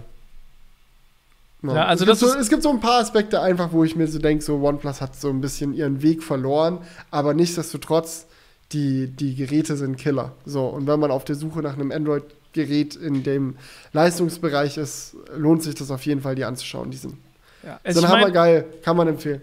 im Endeffekt finde ich es auch mittlerweile so ein bisschen ähm, nicht mehr unbedingt gerechtfertigt, sie immer dafür zu kritisieren, dass sie sich halt weiterentwickelt haben. Äh, ich glaube, das ist ganz normal bei einer Firma, dass sie auch mal so ein bisschen an ihren Grundsätzen arbeitet und dass sie jetzt, dass ihnen jetzt vielleicht doch Marketing ein bisschen wichtiger geworden ist. Aber ich bin trotzdem der Meinung, die Geräte sind auf jeden Fall gut. Hätte man sich Hasseblatt sparen können? Meiner Meinung nach ja. Aber nichtsdestotrotz ist es ein gutes Gerät und auch immer noch für einen guten Preis. Ne? Ja. Also, Absolut. Das ist ja das Ding. Man kann auf der einen Seite kritisieren, oh, sie geben so viel Geld aus, das hätten sie locker auch günstiger machen können. Auf der anderen Seite haben wir es ja erst vor zehn Minuten gesagt, dass Ja. wir die Preise Hammer finden. Also genau. die sind konkurrenzfähig und das ist eigentlich das, was einen als Kunde interessieren sollte. Genau, aber was euch als Zuschauer noch interessiert ist, wie das denn genau abläuft, das wollten wir ja auch nochmal bequatschen. Sehr nice, sehr nice. Ja, Daniel Mark hat gefragt, äh, Thema für den Crewcast, wie lange habt ihr Zeit, so ein Video zu produzieren? Also wann bekommt ihr das Handy zugeschickt und wann müsst ihr abliefern? Äh, ich weiß gar nicht, ob wir jetzt mit genauen Daten um die Ecke kommen dürfen oder genaue Beispiele nennen dürfen, äh, ob das irgendwie under Disclosure ist, aber man kann ja grundsätzlich, wenn man mal von grundsätzlichen Ja, Sachen wir reden, wir reden jetzt reden. nicht von und OnePlus, wir vielleicht war es so oder so ähnlich bei OnePlus auch der Fall. genau, wir reden jetzt einfach mal so prinzipiell ne, von Smartphone-Launches. Ähm, genau. Also es ist natürlich immer unterschiedlich, aber ich würde schon sagen, so ein bis zwei Wochen vorher, meistens wahrscheinlich eher eine Woche vorher, ähm, kann man mit so einem Smartphone dann rechnen, vor der Vorstellung, um das dann halt zu testen und ähm, ja, das Video zu produzieren, würde ich ungefähr sagen, Mhm. oder? Es Ja, ist immer so sehr Woche ist- unterschiedlich. Ja. Ist bei vielen Herstellern normal. Gibt auch andere, jetzt gerade während der Pandemie hat sich auch vieles verändert. Also früher war es oft der Fall, dass man dann so hands-on äh, Events hatte, wo man einfach hingehen konnte und mit den Geräten drehen konnte, ohne dass man jetzt ein eigenes Testgerät mit nach Hause bekommen hat. Ja, stimmt. Das ist ja jetzt aktuell komplett. Ja. Und äh, gerade bei Samsung hat es viel verändert. Also da ist jetzt auch so, du kriegst halt die Geräte nur heimgeschickt. Früher gab es diese NDA-Events und äh, wenn es die NDA-Events gab, dann konntest du halt unter Unterschrift bei einem NDA sagen, ich schaue mir das jetzt schon zwei Wochen vorher an. Ich habe ein, zwei Stunden mit dem Gerät, kann das abfilmen, kann ein bisschen was ausprobieren, dann habe ich ein Video, was ich an Tag 1 hochladen kann und der langfristige Test der kommt dann später. Mittlerweile ist es halt so, manche Hersteller schicken das Gerät eine Woche vorher. Wer fleißig ist, der kann dann in der Woche sein ganzes Review durchhasseln äh, und da quasi sein First Week Review ready machen. Äh, man kann sich damit auch mehr Zeit lassen oder je nachdem, wie man halt will. Klar ist halt, es wird irgendwann diesen Moment geben, der ist für alle gleich, der Zeitpunkt, wo dann das NDA fällt und da darfst du veröffentlichen, was auch immer du willst. Ähm, und was auch immer du dann halt bis, äh, bis dahin gemacht hast äh, kannst du dann veröffentlichen. Genau. Es gibt bei manchen Herstellern auch noch den Fall, dass es gestaffelte NDAs gibt. Also NDA es heißt Non-Disclosure Agreement und das ist quasi so ein, eine Verschwiegenheitsklausel, dass du halt vorher nicht, nicht äh, darüber reden darfst, ne? damit einfach noch nichts zu, an die Öffentlichkeit gelangt. Und manchmal wird dieses, äh, diese Verschwiegenheitsklausel aber auch Stück für Stück ähm, gelockert. Also, dass man zum Beispiel an Tag 1 darf man ein Unboxing hochladen, aber noch keinen Test. So, man darf es nur auspacken und sich äh, oberflächlich anschauen. Und zwei Tage später darf man dann den Test machen. Das ist halt bei einigen Herstellern so, dass sie das halt machen, um die Berichterstattung ein bisschen in die Länge zu ziehen. Ne? Weil so wie das jetzt zum Beispiel bei dem OnePlus Launch war, der jetzt äh, Anfang der Woche war, ähm, ist es halt so, dass alles auf einen Schlag kommt. Und ich muss sagen, das ist halt schon ein bisschen problematisch. Das hat man jetzt auch gemerkt. Am Montag, da kamen so viele Videos zum OnePlus, ähm, dass da natürlich dann auch so ein bisschen ähm, das Interesse daran leidet, würde ich sagen. Oder ja. gar nicht mal unbedingt das Interesse, aber ein, ein, einzelnes Video hat natürlich einen geringeren Stellenwert, sagen wir mal so, wenn es halt 20 Videos gleichzeitig gibt. So, weil man kann sich das als Abonnent gar nicht alles geben, was alles gleichzeitig hochgeladen wird. Und da muss man natürlich dann auch ein bisschen kreativ werden, sage ich ganz ehrlich. Also es war jetzt auch bei, bei uns jetzt, ähm, haben wir halt überlegt, was können wir für ein cooles Video machen. Es war klar, es wird wirklich Dutzende Unboxings geben. Es wird auch schon ein paar Reviews geben. Und deswegen haben äh, Paddy und ich gesagt, hey, lass uns doch einen Vergleich machen zum iPhone 12, ähm, um mal das Ganze nochmal aus einer anderen Sichtweise zu zeigen, den Leuten direkt einen Vergleich zu zeigen, weil häufig sieht man ja auch erst, wie gut ein Smartphone ist, wenn man es mit etwas anderem vergleicht. So wie bei Kopfhörern. Wenn du einfach einen Kopfhörer aufsetzt und es dir anhörst, hört es sich meistens erstmal gut an, aber erst wenn man es mit was vergleicht, merkt man ja wirklich den Unterschied. So, und deswegen muss man da schon ein bisschen kreativ werden. Das ist auf der einen Seite auch was Positives, finde ich, an diesen NDA-Sachen, dass man mal ein bisschen kreativ wird. Ich meine, du hast jetzt zum Beispiel gesagt, hey, ich mache den Fokus auf die Kamera, was jetzt neu gekommen ist, so fand ich auch eine spannende Sache. Und ähm, deswegen hat es auch schon ein paar positive Aspekte. Aber es ist natürlich trotzdem so für den, für den Konsumenten der Videos ein bisschen stressig, wenn auf einen Schlag so viel kommt. Ja, auf ja. jeden Fall. Ja, im Endeffekt abschließend kann man sagen, ist bei jedem ein bisschen anders. Im Normalfall hat man so eine Woche Zeit mit den Geräten. Und danach müssen auch die Geräte meistens irgendwann wieder zurückgeschickt werden. Meistens hat man dann im Nachhinein noch länger Zeit, falls man erst ein Unboxing und später noch ein Review machen will. Ähm, dann kann man ja. das so machen. Genau. Und was ich noch äh, spannend finde zu sagen, man muss nichts dazu machen. Ne? Genau, stimmt. Also, das ist ja auch so. Und wann müsst ihr abliefern? Müssen tust du nichts. Genau. Also ich weiß auch noch, ich, hab, ich hatte damals äh, gesagt, jo, schick mal vorbei, ich guck's mir an. Und ich fand es halt jetzt spannend, aber ich hätte auch sagen können, jo, machen wir nicht mehr.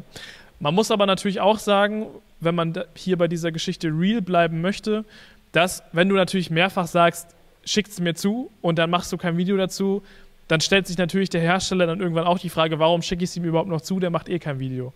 Das ist natürlich schon eine Sache, die man dabei nicht vergessen darf, wenn man mal real ist. Ja, aber was du im Video sagst, ist im Endeffekt Wayne. Also du kannst auch in einem Video so mittel angetan sein von einem Gerät. Ja, ja, kannst genau. wahrscheinlich auch scheiße finden. Obwohl gut, ich habe auch schon eine Situation erlebt, äh, wo ein äh, YouTuber äh, ein Gerät zerrissen hat, weil er es echt schlecht fand, weil es auch schlecht war. Und dann wollte die Firma erstmal nicht mehr mit ihm reden. Aber die meisten YouTuber, die ich kenne, äh, sind dann auch bereit, dieses Risiko einzugehen. Weil ihr dürft auch nicht vergessen, es gibt nicht nur den Hersteller vom Gerät, um ein Testgerät zu beziehen. Du kannst das ja auch von einem Mobilfunkanbieter bekommen oder von einem anderen Partner. Rhino ja. Shield hat uns schon Geräte geschickt, so iPhones, die wir von Apple so gesehen nicht bekommen hätten. Das ist halt da, da, das ist nicht so schlimm, wie man denkt, wenn man sich mit dem Hersteller vergraut. Genau. Und man darf auch nicht vergessen, jetzt zum Beispiel bei der OnePlus-Geschichte wäre es vielleicht sogar gar nicht schlecht gewesen oder wäre es gar nicht so ein großer Abfuck gewesen, es nicht direkt zu haben, weil jetzt war die Situation so, jeder hatte das Gerät, es kamen direkt Dutzende Videos online, die Leute waren komplett überfordert, komplett übersättigt an Videos und wenn du jetzt in zwei Wochen ein, Video zum OnePlus machst, weil du es dir auf dem offiziellen Weg kaufst, irgendwo beim Mediamarkt oder sonst wo, ähm, dass du dann wahrscheinlich trotzdem noch relativ, ein relativ gut laufendes Video dazu machen kannst, weil du dann einfach zu einem Zeitpunkt veröffentlichst, wo halt nicht die ganze Abo-Box voll ist, sagen wir mal. Ja. Ja, das Absolut. ist halt auch so die Sache. Aber gut, dann ist es auch wieder schwierig, ein Video zu machen, das noch niemand anders gemacht hat. Wenn ja, okay. Später ja. jetzt bei so einem Ding. Ja. Aber du kannst ja einfach ein besseres Video machen. Ja, auch genau. das schon gibt. Oder einen, einen Review, bei dem du das Gerät auch länger als nur eine Woche getestet hast. Ja, genau. Ja, das ist eigentlich so der Hinter, die Hintergründe an der Geschichte. Yes. Ich würde sagen, that's It's it. a rap. It's a rap. Vielen Dank fürs Zuhören, Leute. Haben mich gefreut. A long one today. Ich habe fast zwei Stunden hier auf meinem Recorder stehen. Oh, ja. Oui. Ich sag dir, das wird gleich ultra stressig, das äh, zu schneiden hier bei mir, weil es gab wirklich viele Aussetzer. Ich weiß nicht, was da los oh, ist. Oui. Ja, Aber gut. dann müssen egal. wir gleich mal gucken, wie wir es für die zweite Aufnahme naja. noch machen. Aber lass das mal unser Problem sein. Genau, damit müssen sich die Zuschauer nicht befassen, außer dass sie es ansehen müssen. Aber. ja, gut. Vielen Dank fürs Zuhören, Leute. Macht's gut. Bis nächste Woche. Ciao, ciao. Wake up, honey, I made you breakfast. Fresh coffee and bagels, too. A new day is waiting for us. We got lots of fun stuff to do.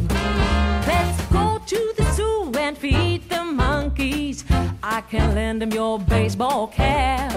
Let's make the day a lot of fun. Growing up is just a trap. Don't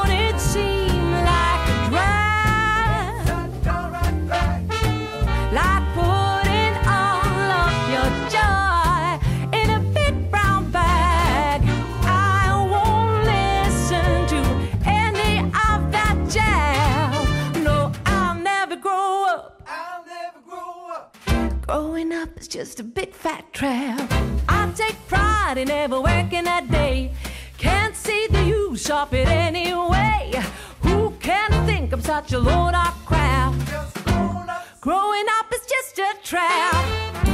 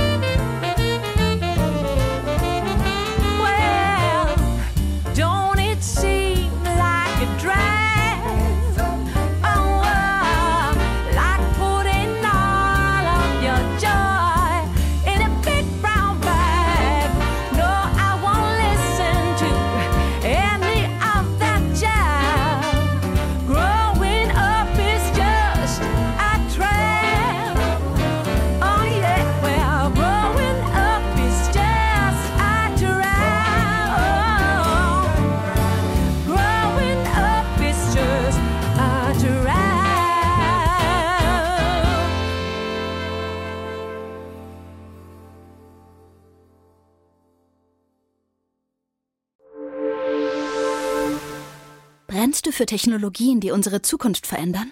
Dann code, plane, pilotiere, entwickle, erfinde, beschleunige und digitalisiere. Industrien, Städte, Mobilität, kurzum alles, was unser Leben bewegt.